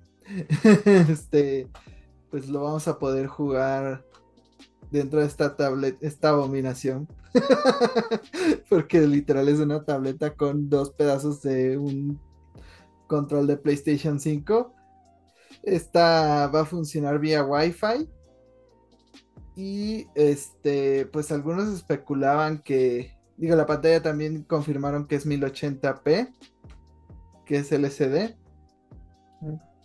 Eh, tampoco es una gran calidad para lo, cómo se ven los juegos hoy en día. Y, y pues había rumores de que el precio podría llegar a los 200 euros. O sea, la gente cree que va a estar cara. y también confirmaron que necesitas forzosamente de una Play 5 para poder usar esta tableta y que los juegos que quieras probar estén instalados en tu Play 5. O sea, no solamente que los tengas eh, que pues detecte que ya los compraste, sino que estén instalados. Y que la Play conectado 5 al Wi-Fi. esté conectada al Wi-Fi y encendida. ¿Qué opinan ustedes? ¿Comprarán el Project Q? Yo creo que deberían cancelarlo igual que Foam Stars. Siento que, siento que, siento que lo que platicábamos este, antes del podcast, que si relanzaran en este momento el PlayStation Vita, tendría más sentido que esta cosa. ¿Quién sabe? Arad, ¿tú qué opinas? Híjole, yo no me atrevería a decir que, uy, hay que revivir el PS Vita. Por algo se murió. Digo. eh, me parece una. No diría mala idea. Ah, siento que es una idea mal ejecutada. Eh, si lo que querían era competir en el mercado de los juegos portátiles, pues hubieran hecho algo que fuera portátil eh, 100%. O sea, creo que el atractivo del Switch es que puedes llevarlo a cualquier parte y que no tienes que estar en tu casa para jugar todo el tiempo y estar conectado a la misma red de Wi-Fi. Eh, por una parte, siento que sí, te puede dar comodidad para, no sé, eh, la idea que planteaba el Wii U en su momento. Si tus papás quieren ver caso cerrado y tú estás jugando, pues entiendo por qué este, produ- este producto puede tener como cierto appeal. Este, digo, te deja la televisión libre, pero pues sí es incómodo que sean puros juegos que tienes que tener en la consola. Eh, todavía fuera un dispositivo en el que pudieras eh, jugar de forma, no sé, como de cloud, a- algo similar, y que incluso pudieras jugar desconectado del internet, o sea, que no requirieras estar todo el tiempo Ujú. conectado. Pero el cloud a requiere internet. estar en internet. ¿Cómo es cloud y eh, al mismo tiempo no estar en internet? No, o, o sea, que tengas los juegos descargados, obviamente, de la nube, Ah, pero que se sincronizara tu progreso con la consola cuando estuvieras conectado de nuevo a internet. Sí, o sea, que, se- que funcionara como una extensión donde tú pudieras jugarlos sin necesidad de estar cerca del PlayStation 5 o de una conectividad Wi-Fi. y que pudieras estar jugando ya sea tu mismo file y que estarlo migrando o que pudieras estar jugando totalmente en esta consola portátil el juego, algún título. Ya se hace con un pago de una licencia extra que se me haría muy pasado de lanza o, o verificaciones cada 24 horas, ponle tú. Eh, ok, lo verificaste a las 7 de la mañana hoy, puedes jugar tal título que ya tienes instalado en tu Play 5 este, y que verificaste en tu portátil vía Wi-Fi durante 24 horas. Si en 24 horas no verificas otra vez con Wi-Fi de que tienes la licencia, este se te quita o ya no puedes avanzar. O sea, algo así sería más, haría la consola más usable, que son simplemente una consola que, vas a estar usando para que tus papás o tu pareja puedan estar viendo kilos mortales. Ni siquiera es una consola en sí, o sea, es más un periférico que una consola. Bueno, ya vi lo que ven sus familias.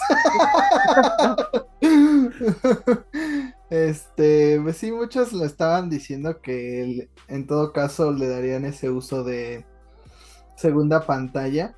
O sea, que mientras están acompañando a la pareja o a o, a la familia viendo algo, pues ahí están en, como un Switch. O sea, con el Switch puedes hacer eso. Pero creo que al ser Wi-Fi te arruina la posibilidad de varios juegos. O sea, ya lo pueden probar en su PlayStation sin, sin comprar este, este hermatoste. O sea, ya puedes tener Remote Play en tu celular o en cualquier cosa. O sea, para eso sale ese como attachment para que juegues así que está carísimo también. Cuesta 1800 pesos. De hecho, me acabo, me acaba de salir que está en oferta en Amazon. Eh, por si alguien gusta. Este, cuesta 1800 pesos. No, mi teléfono ya no tiene esa capacidad. Está muy bien. Además, ya hay para Android. Para la gente de Android. Pero este, bueno, la gente de Android, yo, yo uso Android, pero, pero, este, pues si lo han probado, se dan cuenta de la baja, digo, de la amplia latencia que tienen los juegos, o sea, no, no puedes jugar un juego de acción exigente así, o sea, si juegas el Ring ahí vas a morir muchísimo. Em, me imagino lo ponen mucho de ejemplo God of War Ragnarok. Si juegas God of War Ragnarok ahí vas a perder igual muchísimo. O sea, lo veo como para estar en juegos de estrategia, en juegos más cinemáticos de PlayStation. Y aún así se va a ver feo porque pues, tiene una pantalla de 1080. O sea, sí es una mejor pantalla que la del Play, digo, que la de Switch. Pero es como ver. La... Ajá, es ver la, versión de Play 4, digamos. Exacto. No se compara con la tele. No, pero aparte estamos hablando de que también los juegos de Nintendo, de Nintendo Switch, los juegos de PlayStation 5 son muy pesados. O sea, estamos hablando de que hay juegos de que llegan a más, a más de 120 gigas. Pero pues o sea, no los tienes que descargar. O sea, sí, pero eh, también creo que una de las uno de los problemas a los que se enfrentarían de lanzar como esta consola como un extra, de tener como ciertos files, sería muy pesado y llegaríamos a tener una consola eh, portátil estilo Steam Deck que también estaría rondando esos precios. Mira, vamos a lo mismo, no tiene sentido. Tenemos el Switch o el Steam Deck que tienen, se cubren los dos sectores de mercado y está Mira, la único valor agregado que yo puedo verle y, que puede funcionar es que el DualSense es muy cómodo y este usa literal dos DualSense pegados a una tableta. Entonces, una Switch. Si puedes tener la experiencia este del DualSense esta, como, esta agusticidad de, sentir los controles y cómo vibran y todo el, asunto dentro de tu tableta, pues eh, por ese lado puede funcionar. Pero sí, como dicen, pues si va a estar cara, pues no, para ya por menos o, o por un valor bastante competitivo, mejor cómprate un Steam Deck. Al fin y al cabo los juegos de PlayStation ya están llegando a PC, entonces es como de... mm, ah, Sí, es un sector de mercado muy ah, limitado, el cual está atacando y hasta siento que funcionaría mejor si fuera como el Wii U que funcionaba por Bluetooth, porque es una conexión un poco, pues que no, no te está jalando Wi-Fi, o sea, ¿cuánta gente aquí en México para empezar no lo va a poder usar porque su Wi-Fi es horrible, porque tienen el modem de Telcel de hace añ- años y años, o sea, no, claramente no va a funcionar, entonces creo que es un para gente muy high-end que le guste probar estos nuevos aparatos, que tiene buena conexión, que a lo mejor está, a lo mejor es un papá que, que no puede estar en la sala de televisión jugando y sin que lo estén molestando los hijos, entonces agarra su tabletita y así juega, ¿no? O sea, pero son escenarios muy específicos y tiene que ser un fan de PlayStation bastante pues radical, ¿no? Porque pues por lo mismo ya existe el, el Steam Deck que te da la experiencia completa y pues un precio bastante similar. O a lo mejor es un fan de Resident Evil que es muy miedoso y puede tener Disney Channel de fondo mientras está jugando. ¿Ya viste, Fer? Cuando vuelvas a jugar Resident Evil, pones este el diario de la princesa y juegas con tu tablet. Ya no aplica porque superé mis miedos, ya acabé Resident Evil 4 y Resident Evil Village. Pero el 4 no da miedo. O sea, No da miedo. o sea, Te que- da, te da ansiedad algunas partes, así de ah, pero nada más. El Village es donde, sobre todo si tienes problemas así como de no querer hijos, o de que Así, recién tuviste un bebé. Mansión Benevento. Fue lo único que me dio cosa. Lo demás no, lo demás está interesante. Ahí hasta partes risibles, pero bueno, es otro tema. Ujú. Y juegan el DLC, hay una parte con esa mansión. Más diversión ahí. Entonces, y sobre todo si juegan Resident Evil 7, ufas. Pero sí, o sea, esta tableta está bastante limitada. Como el VR2, como los productos que saca Sony, no entiendo. No entiendo cuál es el público objetivo. Igual ya, ya les vendí estos cascos carísimos que no tienen Bluetooth. Ah, pero ahora después de que ya los compraron, les voy a vender estos este plugs para que puedan jugar en portátil, ¿no? Y es como de, ah, o sea, todos los que ya compramos el grandote que no sirve con Bluetooth, pues es como un dedo en el medio, ¿no? Ya chingamos nuestra madre. Pues sí, doble gasto. Porque obviamente Arad, si no lo compras, te mueres. Ya preordené los míos. No eres fan de Sony. Ah, Imagínate escuchar Silent Hill 2 Remake con esos y luego cuando se le acabe la batería ponerte los, los audífonos de Sony. Jugarlo en tu tablet toda culera. Mientras ves este Hannah Montana. Oh, oh, oh, yeah. Así le tendrá que hacer Fer para que no le asuste Silent Hill. Pero siguiendo los juegos, también presentaron Dragon's Dogma 2.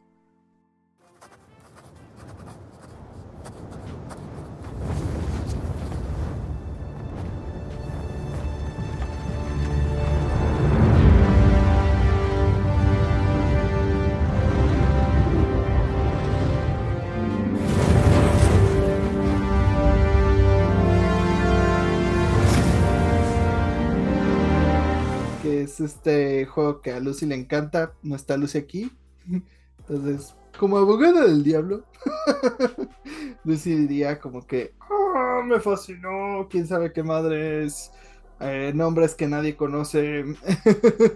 no puedo esperar para cuando pueda hacer quién sabe qué. nah, la verdad se ve muy bien este juego. En el aspecto gráfico no me gustó tanto hasta eso. Creo que en el aspecto gráfico sigue viéndose como un juego de Play 4. Pero en el mundo abierto y todo este, lo que puedes generar, explorar monstruos y demás, se ve interesante. Dragon's Dogma 1 pues en su momento revolucionó muchas cosas en el Play 3. No creo que vaya a ser una gran revolución ahora en Play 5, pero puede ser un juego bastante divertido si te gustan estos mundos abiertos de fantasía. Y pues cualquier cosa en el Larry Engine se ve muy bien. Aun cuando se ve de Play 4 se ve muy muy bien. Capcom sigue, o sea, Capcom no para, es como de tengan, tengan, tengan. Te amo Capcom.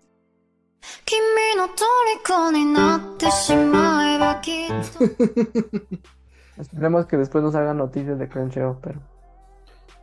Pues no, o sea, son estudios diferentes, esa es la cosa.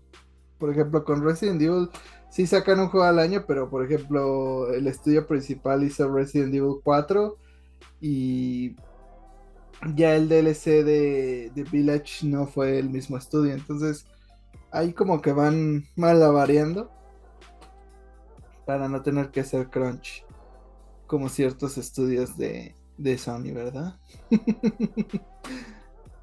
Pero uh, una de nuestras predicciones principales y las que emocionó a mucha gente fue Metal Gear eh, tras remake o Snake Eater o el Tragavíboras. Vimos un trailer cinemático de un pajarito como queriendo engañar a la gente y ya, al final salía Snake ahí todo lleno de lodo, mojado. Eh.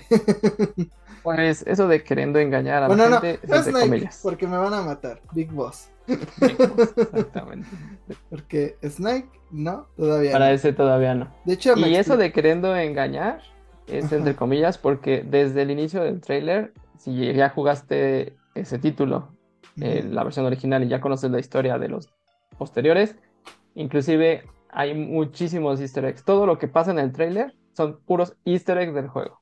Sí, sí, vi que el pajarito ese sale con un jefe, que está la, la cerca eléctrica de una parte del juego, que se pueden ver ahí los helicópteros a la distancia, que el uniforme que trae Big Boss es de cierta parte del juego. Entonces, todo fue una carta de amor a los fans. Yo la verdad no he jugado el Traga, traga serpientes o como quieren verlo.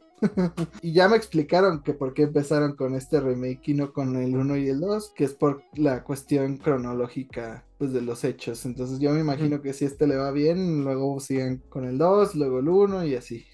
sí, que es más o menos lo que ha estado haciendo Capcom y Konami, ¿no? Como que sus remakes, pero los vuelve a sacar no en fechas de salida, sino en orden cronológico de las historias. ¿Y dónde está Code Verónica Capcom? Esa rompió la cronología. o dónde está el, famoso remake que quieren Arati y Diego de, del remake del remake de Resident Evil. no, nada más lo queremos nosotros, lo quieren todos. No, lo quieren los fans atascados de Capcom que no quieren más juegos y más juegos de Resident Evil. Yo soy parte de esos, pero para mí está bien el remake que tenemos. pero bueno, hablando de remakes, pues sí, este juego va a ser este Metal Gear Solid Snake Eater Remake eh, Delta. Creo que de eh, ahí tiene el nombre. Es eh, Metal Gear Solid 3 Delta. Es el nombre de este remake. Delta.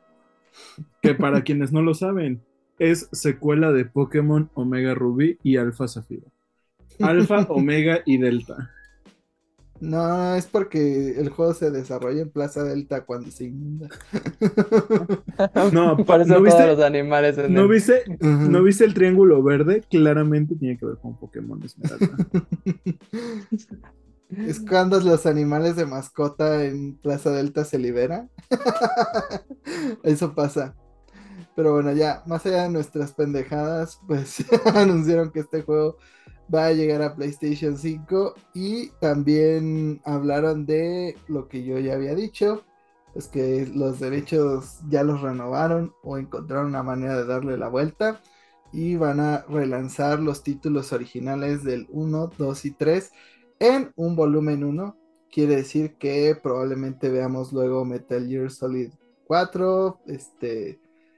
¿Cómo será este de Gun Patriots? El que también está por ahí. Sí, Guns Patriots. O Sons of Patriots. Patriots.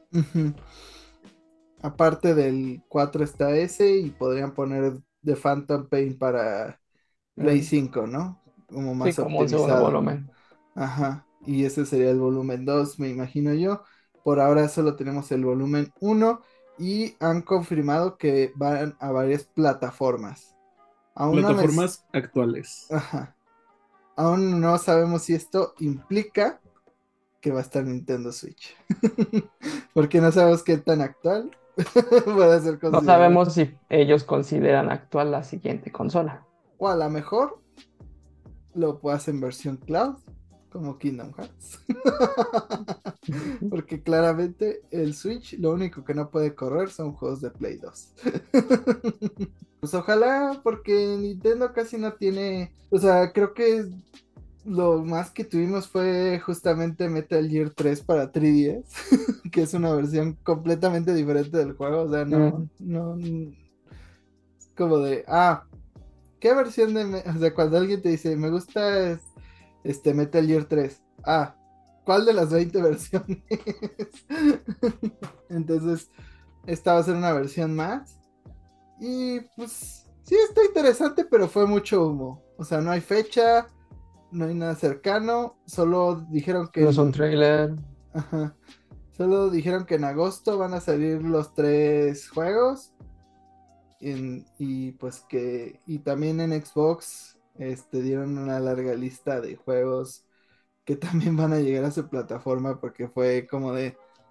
Nosotros también. Y dentro de estos títulos. Pues está Metal Gear Solid 3 Delta. Entonces no, no va a ser exclusivo como estábamos pensando. Y esto fue lo que creemos que impidió un anuncio de Silent Hill. Verdaderamente yo creo que sí, sobre todo porque Konami pues nunca da como dos anuncios de sus franquicias, o por lo menos de franquicias importantes en un Ah. solo show. O sea, Castlevania no es una franquicia importante. Hubo algo de Castlevania, ¿Hubo algo de Silent Hill? O sea, yo ya pero hubo algo de Metal Gear. Yo creo que vamos a, a dejar de fingir que Silent Hill 2 Remake no fue un caso de histeria colectiva que todos vivimos. Porque yo no he visto nada desde hace mucho tiempo. Yo creo que fue algo que todos imaginamos y ya. Estoy harto ¿No de creen que tengamos un showcase o algún evento de Konami en el Summer Game Fest? Yo creo que sí, sobre todo por la cancelación de letras.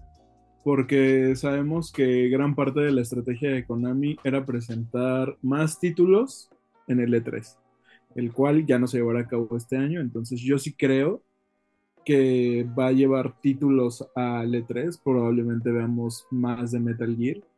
Eh, veamos algo de Castlevania, porque justo muchos de los rumores de Silent Hill, Metal Gear, iban acompañados de rumores de Castlevania.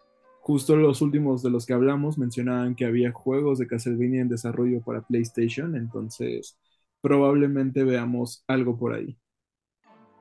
Ay, que no sea otro Lord of Shadows, por favor. Un compilatorio. Mira, ¿Que prefiero mil se veces aceptaría? que, que hagan otra colección de los de 10 porque están carísimos, son muy buenos y prefiero mil veces eso que salga Lords of Shadows mm, 3 o no sé cuál, Sí, en cuál sí. vayan. Eso sí era una verdadera porquería. A mí sí me emocionó este juego de Snake Eater.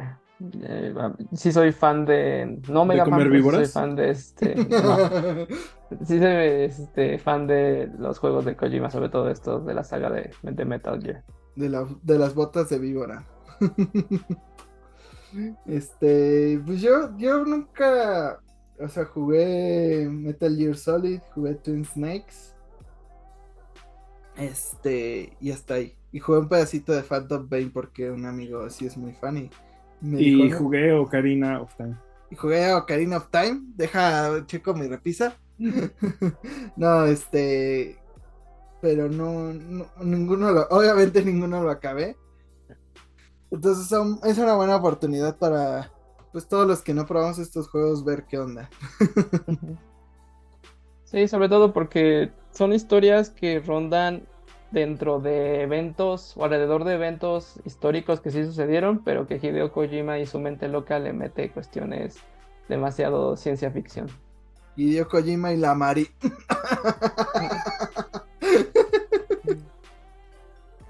Este, yo solo espero que ojalá sea un approach más amplio de remake y le ponga los controles de Phantom Pain, que la verdad a mí me gustó mucho cómo se maneja ese juego.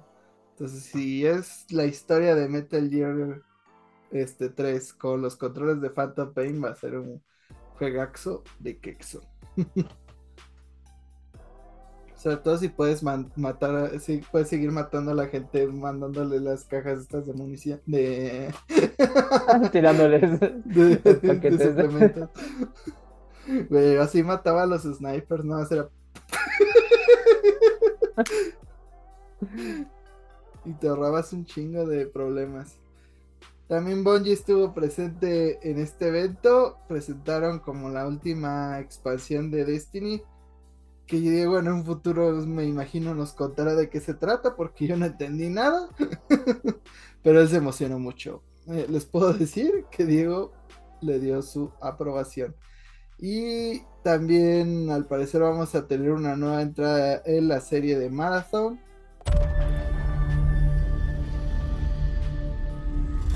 que es un first person shooter de Bungie que originalmente salió para Mac en 1992. Eh, hay que recordar que Mac eh, originalmente iba a tener la exclusiva de Halo antes de que Microsoft se la comprara. Porque hasta Steve Jobs lo presentó en, en uno de sus pues shows. Entonces creo que pues tienen como cierta tradición de sacar buenos shooters. La verdad, mentiría si les dijera que Marathon es algo más allá de un juego de mesa, porque yo nunca he jugado Marathon, pero pues a ver, o sea, creo que esto es una buena opción para que Sony tenga su propio shooter que le pueda competir a Call of Duty. Esta secuela o continuación, este ya es más PvP. Entonces este está más enfocado al multiplayer, que ronda en el mismo universo, pero ya se está yendo hacia juego competitivo, juego multiplayer en línea. Por eso es lo que digo, como que lo están moviendo más a eh, nuestro Call of Duty de PlayStation. o sea, es- Yo creo que es más bien como para competirle a, a títulos como Apex. Lo veo más que en ese sentido. No lo veo con peso para competirle a Call of Duty todavía. quién sabe, es Bungie. O sea, si algo sabe hacer Bungie son shooter. Eso sí. O sea, ¿cuánto he tratado de Xbox de recrear la magia de Halo? eh, y no lo han logrado. O sea, no han logrado ese pick que tuvimos en Halo Reach. que no creo que se vuelva a alcanzar. o sea, yo era fan de Halo, a mí me gustaba el Xbox 360, o sea, imagínense. Pero si ya tenían esto en mente y aún así no permitieron la compra de Microsoft de Activision Blizzard, Pues es que Sony es culo. es como de, yo sí puedo, pero tú no. vamos para que vean la calidad de persona de Ryan. Ah, ah, porque además vimos a Jim. Ryan dos veces en este, o sea, fue algo raro. Fue un, este, un PlayStation Showcase rarito porque salía Phil, este, tu amigo Jim Ryan. Phil, Phil Ryan, la fusión. Imagínate qué horror. Con sus playeras de, de videojuegos y, su cara de, de zombie de Jim Ryan. Ay, no. Lo peor sería Jim Ryan Bowser.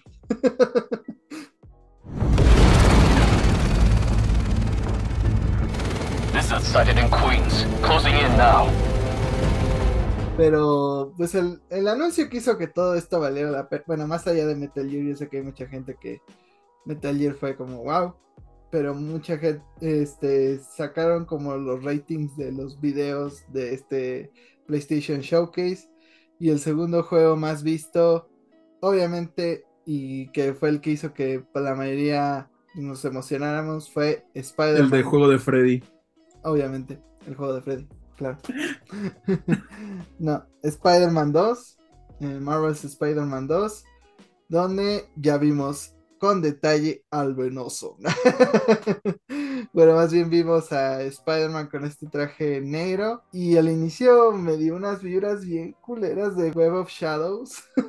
me recordé esa época medio piterona de Spider-Man en el Wii. los poderes eran muy similares. no sé, no me gusta que salgan ahí los poderes como en la pantalla, o sea, como que manchan todo. Ojalá se pueda apagar eso. Tiene que haber alguna manera que hagan igual de divertido jugar con Miles que con Spider-Man, porque si le daban los mismos poderes que antes, pues como que Peter va a ser de cierta manera más aburrido porque Miles puede hacer todo lo que Peter puede hacer y, y más. Entonces, creo que esta es la solución que encontraron. También ya vimos a Craven el cazador, pues se ve muy bien. este, como que su introducción al universo fue interesante. Y vimos la dinámica principal que va a ser cambiar entre los dos Spider-Mans continuamente, ¿no? Algunas misiones las empezarás con Peter Parker y las acabarás con Miles Morales.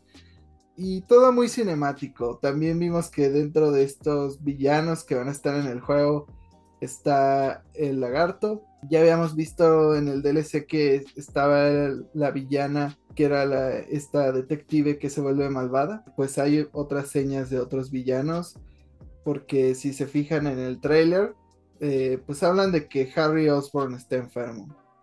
Y si recuerdan, ah, spoilers de Spider-Man 1, por si no quieren escuchar, Arad. este, pues al final de Spider-Man 1, confirman que están experimentando con Venom para que, eh, para que Harry Osborn pues, pueda curarse de esta enfermedad. Y siempre que Harry... Yo esperaba Spider-Man 1 de Tobey, de Maguire. Obvio, o sea, nadie sabe que el Duende Verde lo atraviesan. Pero, este, pues sí, siempre que, que Harry está enfermo, algo malo pasa. Si no, recuerden a Andrew Garfield y la gran atrapada que hizo de Gwen Stacy. la dejó colgada, ahora sí. en esa cita. Pero ustedes, ¿cómo vieron el tráiler? ¿Les gustó? ¿Les emociona Spider-Man 2? Me llamó mucho la atención.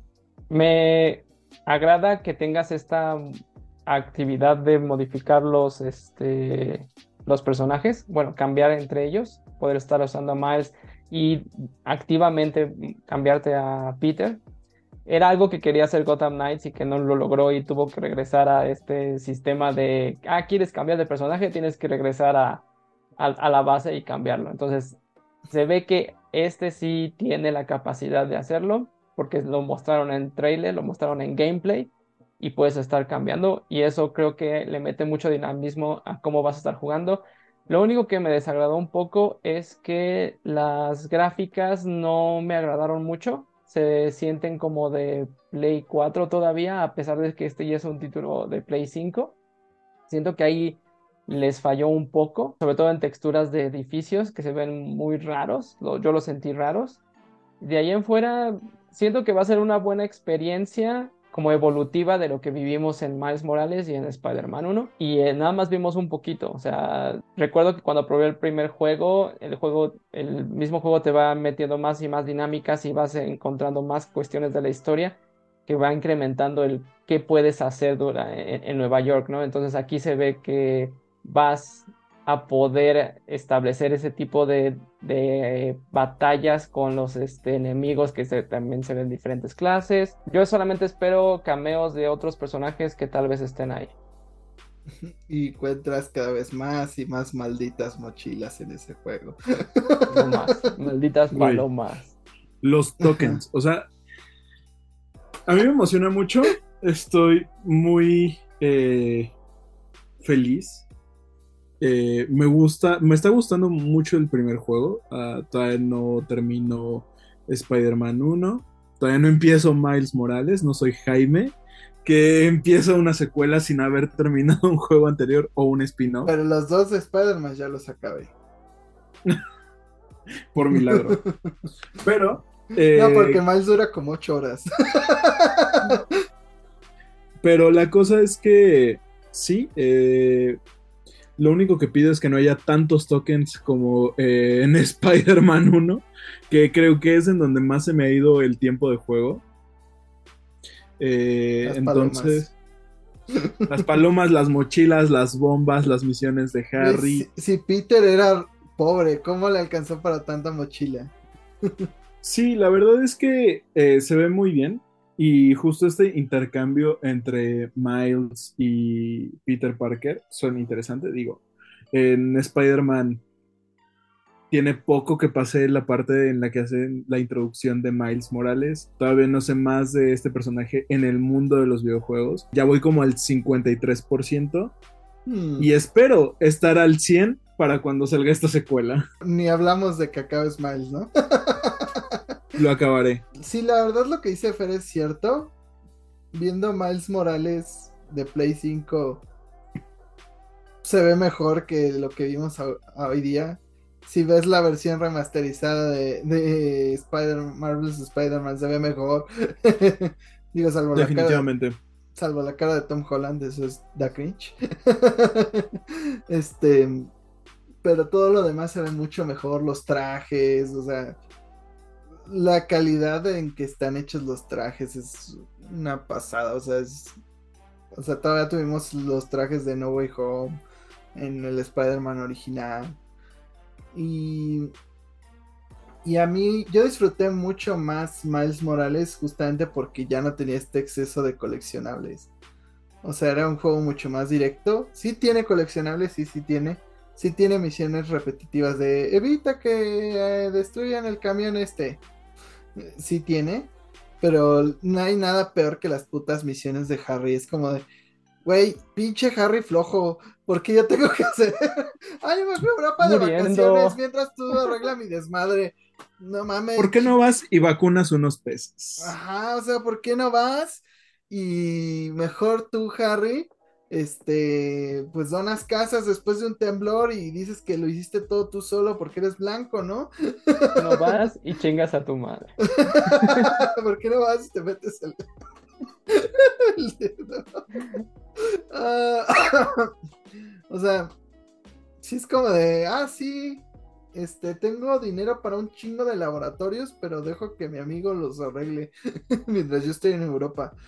O sea, no. Eh, es lo malo de este tipo de juegos de sandbox, que luego meten demasiados coleccionables. O sea, está padre que lo metan, sobre todo los que son como Easter eggs. Eh, los de Spider-Man los, los disfruté bastante, pero hay eh, un punto que es el límite con las mochilas o los tokens o los Koroks en, en Breath of the Wild y Tears of the Kingdom. O sea, ahí sí ya también exageran, siento que un poco. O sea, aparte son distintos tipos de tokens. Son como ocho. las fotografías. que- bueno, las fotografías, las fotografías, las mochilas, ah, las fotografías a los gatos negros, Las palomas. las misiones de Harry, las palomas, las misiones eh, secundarias que van apareciendo. Las fotos de Black Cat. Por eso, las fotos de los gatos negros. Esas son las peores. Este. to- o sea, cada- las pinches bombas que tienes que desactivar. O este, no.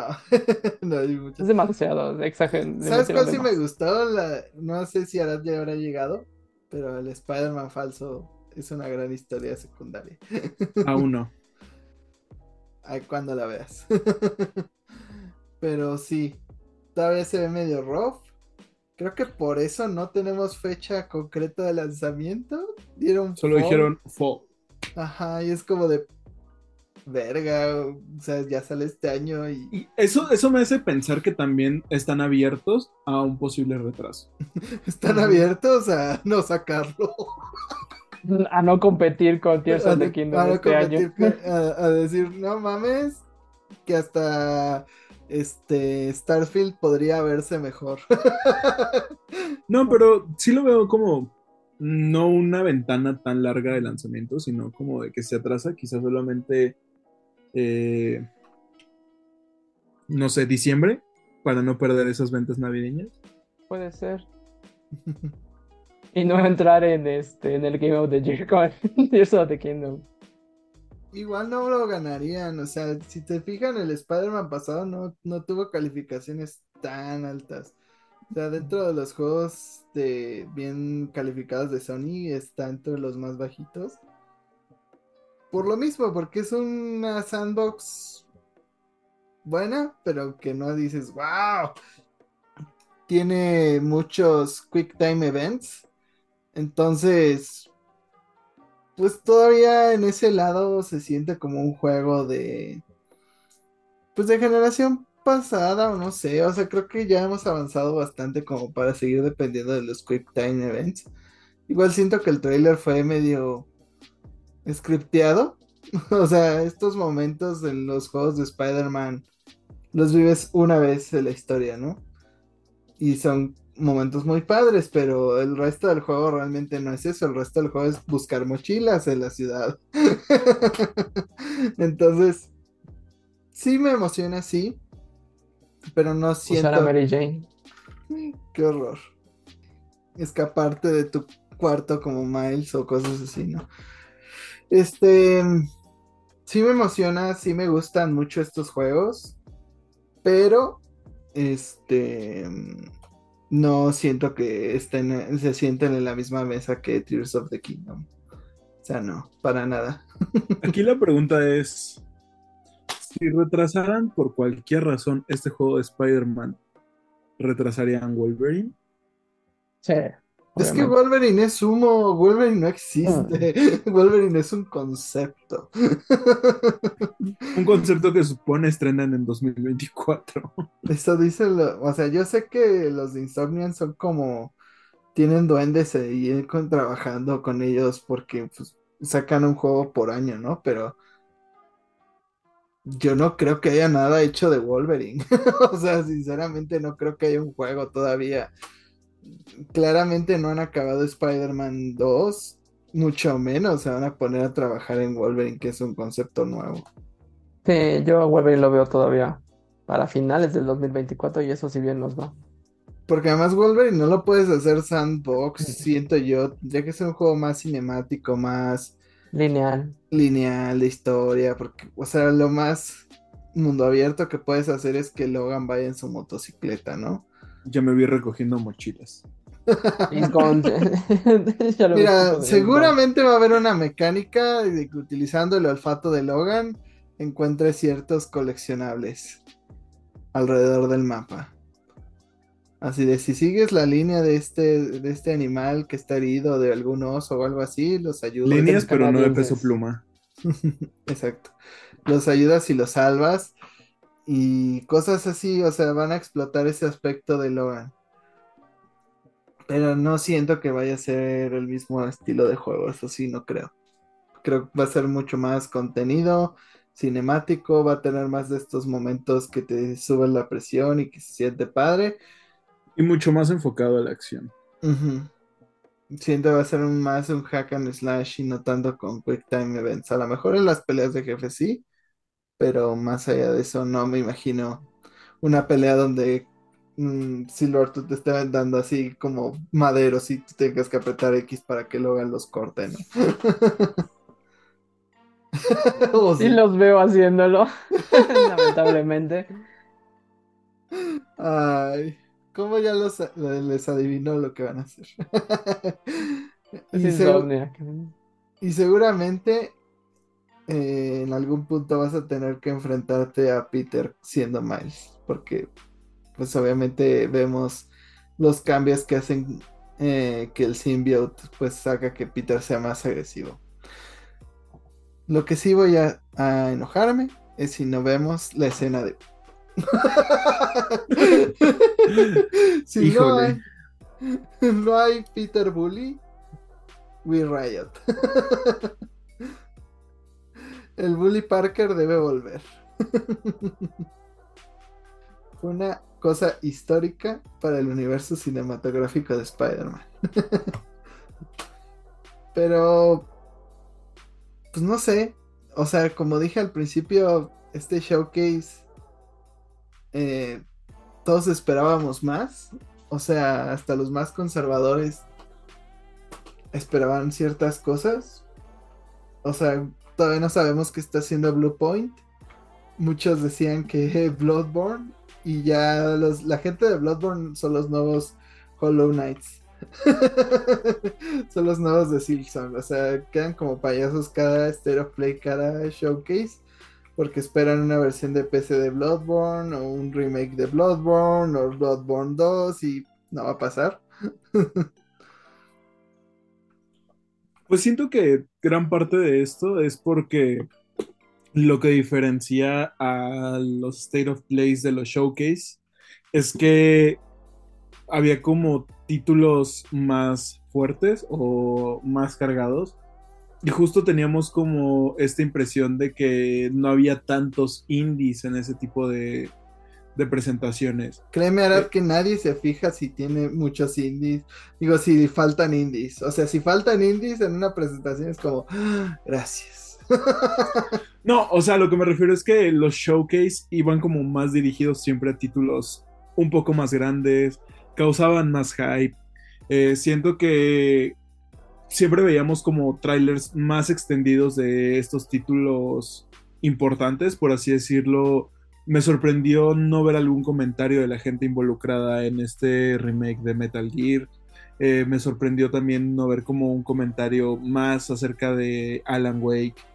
Me sorprendió no ver títulos de otros estudios de, de Sony. Entonces siento que o se están guardando cosas o pues eh, van a irlo soltando en State of Play, eh, State of Play a lo largo del año. Bueno, creo que hay cosas obvias que no podían aparecer. O sea, no podíamos ver la segunda parte de Final Fantasy VII Remake porque No todavía es- existe. sí existe. Porque todavía estamos en la promoción de Final Fantasy XVI. Entonces no luego puedo. vamos a estar en la promoción de Final Fantasy XVII. no, eso va a faltar mucho. Y luego va a salir Chocobo GP 2. Uf. Y no vamos a poder ver la secuela de Final Fantasy VII. Y va a ser cancelado. Nas- ya se anunció que Rebirth pues va a salir en el último cuarto de este año. Le hace puede salir a principios de, de 2024 o finales de 2024, dijeron Winter. Entonces todo esto como que abarca el invierno todavía. Y digo, es Final Fantasy 7. De que se puede retrasar. Creo que el, el re- el retraso más amable que tuvimos fue de- aquella vez que en 2016 que salió el, el primer tráiler de Final Fantasy VII y luego no volvimos a saber de él hasta muchísimos años después, o sea, ¿Te quejas de Silent Hill? pero pero de Final Fantasy un- había un tráiler, de Silent Hill no había nada.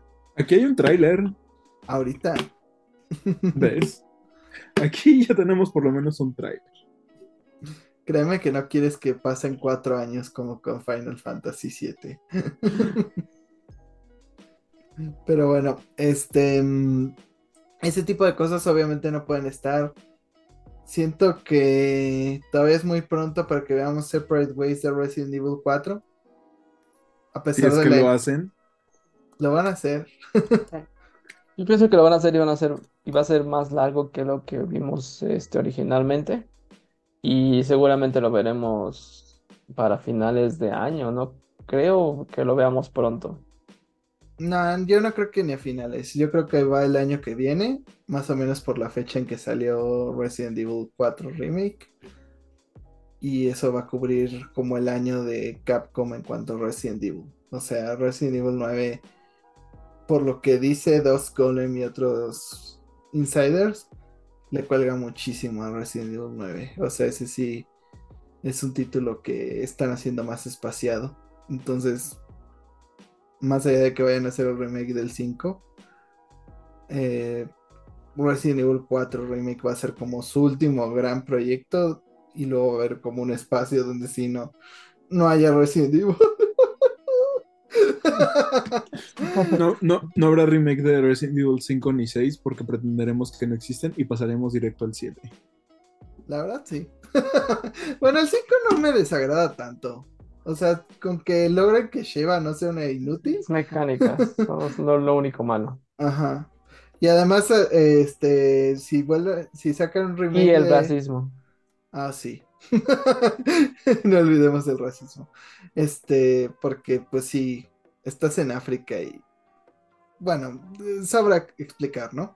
Em, pero si logran hacer un buen multiplayer, hoy día podemos, no sé, Fer y yo nos podemos echar el, el Resident Evil 5. no depender de la inteligencia artificial de, de Shiva. Sí, me agrada. Pero este, dentro de lo que se esperaba, dentro de este Stereo Play, era un anuncio de Naughty Dog.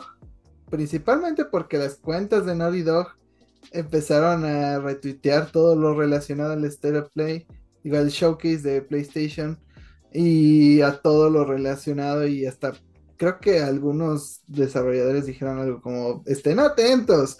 Entonces, pues sí, impresionó a muchos no ver nada de Factions 2, este multiplayer de, Vamos de Last of Us. ¿Qué? y quedamos. Pues yo no, o sea, real- o sea, sí lo es- esperaba como algo de creo que va a suceder, pero no lo esperaba como de uy, qué ganas. Sí, exacto. por jugar Factions. Exacto, no- yo no lo espero como, como jugador, sí me gusta Last of Us, pero no, no me llama mucho la atención el multiplayer, pero sí me emocionó que, que ellos estuvieran posteando que veríamos algo y que sería algo interesante, entonces eso fue lo que decepcionó. Y pues Jason Schreier empezó a entrevistar gente dentro de Naughty Dog para que pues, le dijeran qué onda, por qué no les valieron. Y al parecer le comentaron que Sony detuvo un poco el ritmo de desarrollo que tenían en este multiplayer. El equipo de desarrollo pues lo han dividido a otros proyectos, lo han ido haciendo cada vez más pequeño y no está cancelado, pero sí está reevaluado pues lo que va a durar. O sea, realmente se ve difícil. Luego, pues al parecer han habido varios recesos en el desarrollo. Perdón. Y cuando se les pidió que comentaran más sobre esta información, la compañía sacó un comunicado de por qué retrasaron el juego y hablaron de la seguridad de sus desarrolladores y que sean un desarrollo sano y que el juego salga mejor y la calidad y pues todo este lenguaje corpo que no sirve para nada. Pero una buena noticia es que hablaron de que al parecer están desarrollando un juego single player en simultáneo a Factions. Sí, Fer, perdón. No, no, no. Eh, yo siento que lo probaron y se dieron cuenta que no era divertido. Y es el mismo problema del por qué se ha retrasado desde que fue anunciado el juego. Porque realmente no brinda una experiencia que valga la pena vender el juego como un, como un DLC o un juego nuevo. O sea, recuerdo que ah, Naughty Dog ya había tenido como estos acercamientos a multiplayer y son estables, pero no son divertidos a largo plazo. O sea, para jugar una, dos rondas, si acaso un ratito, como los de Uncharted, pero no tienen mucho contenido y se vuelven repetitivos y aburridos. Entonces, seguramente estaban cayendo en lo mismo porque es la misma escuela, la misma compañía, seguramente traen las mismas estrategias. Lo que me llama la atención es la, la nueva IP este, single player en la que están trabajando, que ya lo habían mencionado que no es ni Uncharted ni Last of Us. Entonces es algo totalmente nuevo y yo creo que Naughty Dog donde mejor hace trabajos es cuando innova en, en historias, en nuevas historias. Ya cuando les da continuidad como que empieza a flaquear, pero cuando presenta algo nuevo, algo interesante, es cuando tiende a romper un poquito el, lo que hace el mercado. No sé, a mí todas las secuelas de Uncharted sí me gustaron. Y, y una historia más que la otra. O sea, el Uncharted 2 me encantó. Mejoró mucho el uno y sobre todo la historia. el 3 pues también empieza así con esta eh, parte super cinemática de cuando estás colgando ahí en el tren, o sea, o sea, no Crash es el- Bandicoot 2. Crash Bandicoot 2, Cortex Strike Back, donde Cortex engaña a Crash para que robe los cristales, o sea, cosas muy cañonas. este, pero al menos en el lado de Uncharted creo que las historias sí han mejorado. Y hasta en The Last of Us, o sea, insisto, yo no soy de los críticos de The Last of Us 2, a mí sí me gustó mucho la secuela, cómo se juega, la historia ah, te hace cuestionarte muchas cosas, pero a mí me mantuvo obsesionado hasta acabarlo. O sea, todavía estaba en la parte. Yo ya pensaba que ya lo había terminado cuando vas. Spoilers. Cuando regresas a la granjita de Ellie. que está con. Spoilers. Por eso dije spoilers. No, no, no, vuelvo, vuelvo a repetir. Spoilers, porque no han Spoilers. salido. Este. em, y pues piensas que ya se acabó, que va a ser feliz con su bebé y todo, y pues todo se va a la mierda. Y entonces yo me quedé muy clavado con todo eso. Entonces, hasta que lo acabé, lo acabé y lo acabé ahora sí. Ya dije, ah, ya, puedo descansar, pero sí fue una obsesión de días hasta terminarlo. Entonces, puede ser controversial, sí, pero siento que nunca te vas a quedar como sin nada que opinar de, de las historias de Naughty Dog. Y creo que por eso brillan más, mucho más su single player que sus multiplayer. Y parte de los eh, rumores es Jeff Grubb menciona que lo que se enteró es que Naughty Dog quería seguir haciendo las cosas muy a su estilo. Quería seguir un multiplayer casi idéntico a Factions 1. Y pues la verdad no, no está este valor agregado de por este sí voy a pagar y por el anterior venía incluido en el juego. Entonces, creo que esa fue la principal razón. The Last of Us 3. Chica. Espero que empiecen a trabajar en ello después de que terminen con la nueva IP. Pues también está el rumor en la semana de que ya están trabajando, de que ya empezaron con preproducción. Ya asignaron un equipo para empezar a trabajar en el guion. ¿Saben cuándo vamos a ver The Last of Us 3? Cuando acabe esta generación, probablemente. Así como vimos The Last of Us 2 hasta que acabó la generación de Y PlayStation como The 4. Last of Us 1 que cuando acabó la generación de PlayStation 3. Pero A va a ver. ser- se va a ver bien bonito. Y harán el crunch necesario para lograrlo. Croncharemos a los estudiantes recién egresados que sean necesarios. o sea, me dio mucha risa su comunicado porque es, es por la salud de nos. ¿Cuándo Naughty Dog les ha importado la salud de sus trabajadores? Jamás. Podrás jamás. o sea, hasta muchos criticaron justo que le dieran juego del año The Last of Us 2 porque pues fue un juego que se sabe del crunch inte- intenso que generó en el equipo, ¿no? Entonces es como premiar pues las malas prácticas. Pero realmente quien te diga que su juego no tuvo crunch, miente. o sea, todos tienen cierto crunch, pero uno es más manejable que otros. Aquí era Capitán Crunch el juego. Entonces, pues ojalá lleguen a un producto bueno. Sony está tratando de pues que todas sus franquicias tengan un multiplayer al lado. Horizon ya va a tener uno. Ahora de Last of.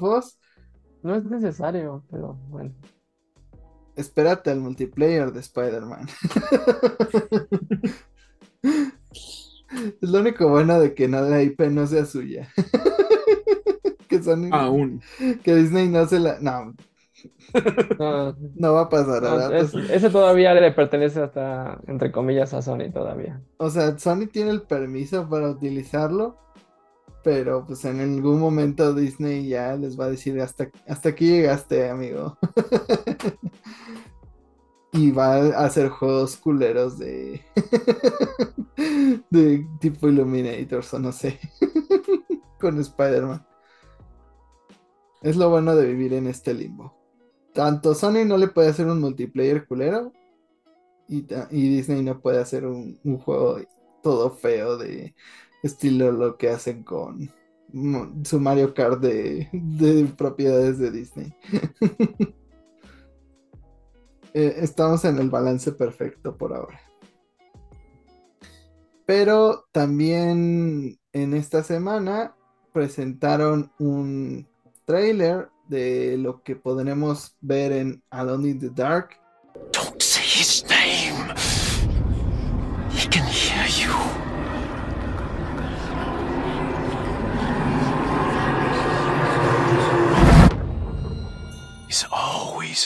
Este otro survival horror, más de misterio que survival horror, pero este remake pues confirmó su fecha y como ya había mencionado previamente Fer, el prólogo ya lo pueden jugar en PC y también en consolas en la parte digital. El juego saldrá el 25 de octubre, perfecto para ir alineado con Halloween y pues Alone in the Dark siempre ha sido una franquicia histórica dentro de- del mundo del gaming. Ahora, ¿tú lo viste? ¿Te gustó? La Ajá. verdad sí me llamó la atención. Estoy pensando en bajar ya el prólogo. Promete dar más miedo que la dentadura de medio metro. Y mira, que no es cualquier cosa. Eso sí asusta. Esos sí son sustos. No, y la verdad no es, dan gusto. y no dan gusto, verdaderamente que no. No, y además estamos hablando de una de las franquicias que básicamente es pionera en el género survival horror. O sea, si no hubiéramos tenido Alone in the Dark, no hubiéramos tenido Resident Evil y no hubiéramos tenido Silent Hill. Entonces, es ah, grato saber que estamos teniendo este resurgimiento del género. Se siente como esas modas de los 2000 que regresan. Sin embargo, creo que también puede llegar esta preocupación de en qué momento se va a empezar a saturar el mercado como con los shooters. Ese es mi miedo. Ya pasó. Outlast Trials ya existe. no, hasta eso dicen que está bueno, pero hay una pequeña acotación. Resident Evil está más bien basado en un juego de NES. Entonces sí existiría, pero probablemente no como se, jue- se jugó en aquel momento de los 90. O sea, seguramente pues no tendría estos pozos, esta idea de ir consiguiendo cositas, de una mansión, de todo. O sea, sería un juego muy diferente a lo que acabamos obteniendo. Y pues sí, por mí que lo atasquen, que, que mientras más survival horrors tengamos, mejor. Entre más sustos, más gusto. Ajá. Salvo que sea por la dentadura de medio metro, eso sí no. Pero si es por otras cosas, pues denos, o sea, Dead Space funcionó, Resident Evil 4 es glorioso. Entonces, Ahí se viene Alan Despierto 2. Alan Despierto 2, que, que si estuviera en físico seguramente luego, luego ahí estaría yo. y, y dicen que hay un sueño colectivo de que tal vez Silent Hill llegue en algún punto. Silent Hill 2 Remake también estará ahí, seguido de Silent Hill Cards. Silent Hill Maratón. Silent Silent- Hill crossover con Just Dance. Silent Hill Babies con este un DLC que incluía un personaje de Silent Hill en Mortal Kombat. Curiosamente, Silent Hill sí tiene un crossover con Dan- Dance Dance Revolution, porque había stages de ese juego eh, con música de Silent Hill de Akira Yamaoka y recuerdo que estaba Heather de fondo. Eh, es porque las dos son de Konami. Entonces, sí, hay un crossover de Dance Dance Revolution con Silent Hill. ¿Por qué no hacerlo con Just Dance ahora? Porque ahora van a cambiar la música y entonces Silent Hill va a empezar con un por Sigue siendo de Akira Yama. no. de Grupo Frontera. Es, es lo que va a sonar en la radio cuando se te acerque un monstruo. Eso sí te asustaría. No, va a sonar peso pluma cada vez que esté cerca a Pyramid Head para que te espantes de verdad. No, pues con la voz toda, toda gangosa y ronca. Sí, sí te asustas. El verdadero secreto de Silent Hill es que Peso Pluma lo organizó todo. Qué horror. Pero, pues sí, Alone in the Dark se ve muy bien. Eh, no hace tanto ruido como otros juegos, pero al menos no está prometiendo cosas que no cumple. pero antes de que no podamos cumplir lo que prometemos, este podcast ya se terminó. Muchas gracias por habernos acompañado. Eh, menciónenos pues qué juego les gustaría haber encontrado en el PlayStation Showcase. Eh, hay muchos reportes de que había más títulos que no alcanzamos a ver. Mm, tal vez en un futuro, pero chicos, sus redes sociales. Ahí me encuentran en todas las redes sociales como My Life Todas las redes sociales son TikTok, Instagram y Twitter. Ahí me pueden decir cuál de todos los tokens de Spider-Man es el que odian más y por qué es el de Harry. Me encuentra como el guion bajo Fercho MX en Twitter, Instagram y TikTok. Y a mí díganme qué villano les gustaría que salieran Spider-Man. Ese pluma. no, Kingpin para que dé inicio a una saga de Daredevil. este, a mí me pueden encontrar como Jaime Higuera en Facebook, como arroba bajo en Twitter, como Jaime Higuera 100 en Instagram. A mí díganme justamente qué juego pues esperaban en este Stereo Play, Play, en este showcase de PlayStation y no llegó. Y sobre todo, cuando piensan que va a salir Silent Hill, si es que sale este año. Nos vemos en el siguiente episodio. Hasta la próxima. Y recuerden, mientras más cerca escuchen a peso pluma, más, posibilidades de salir balaseados tendrán. Y de entrar a Silent Bye.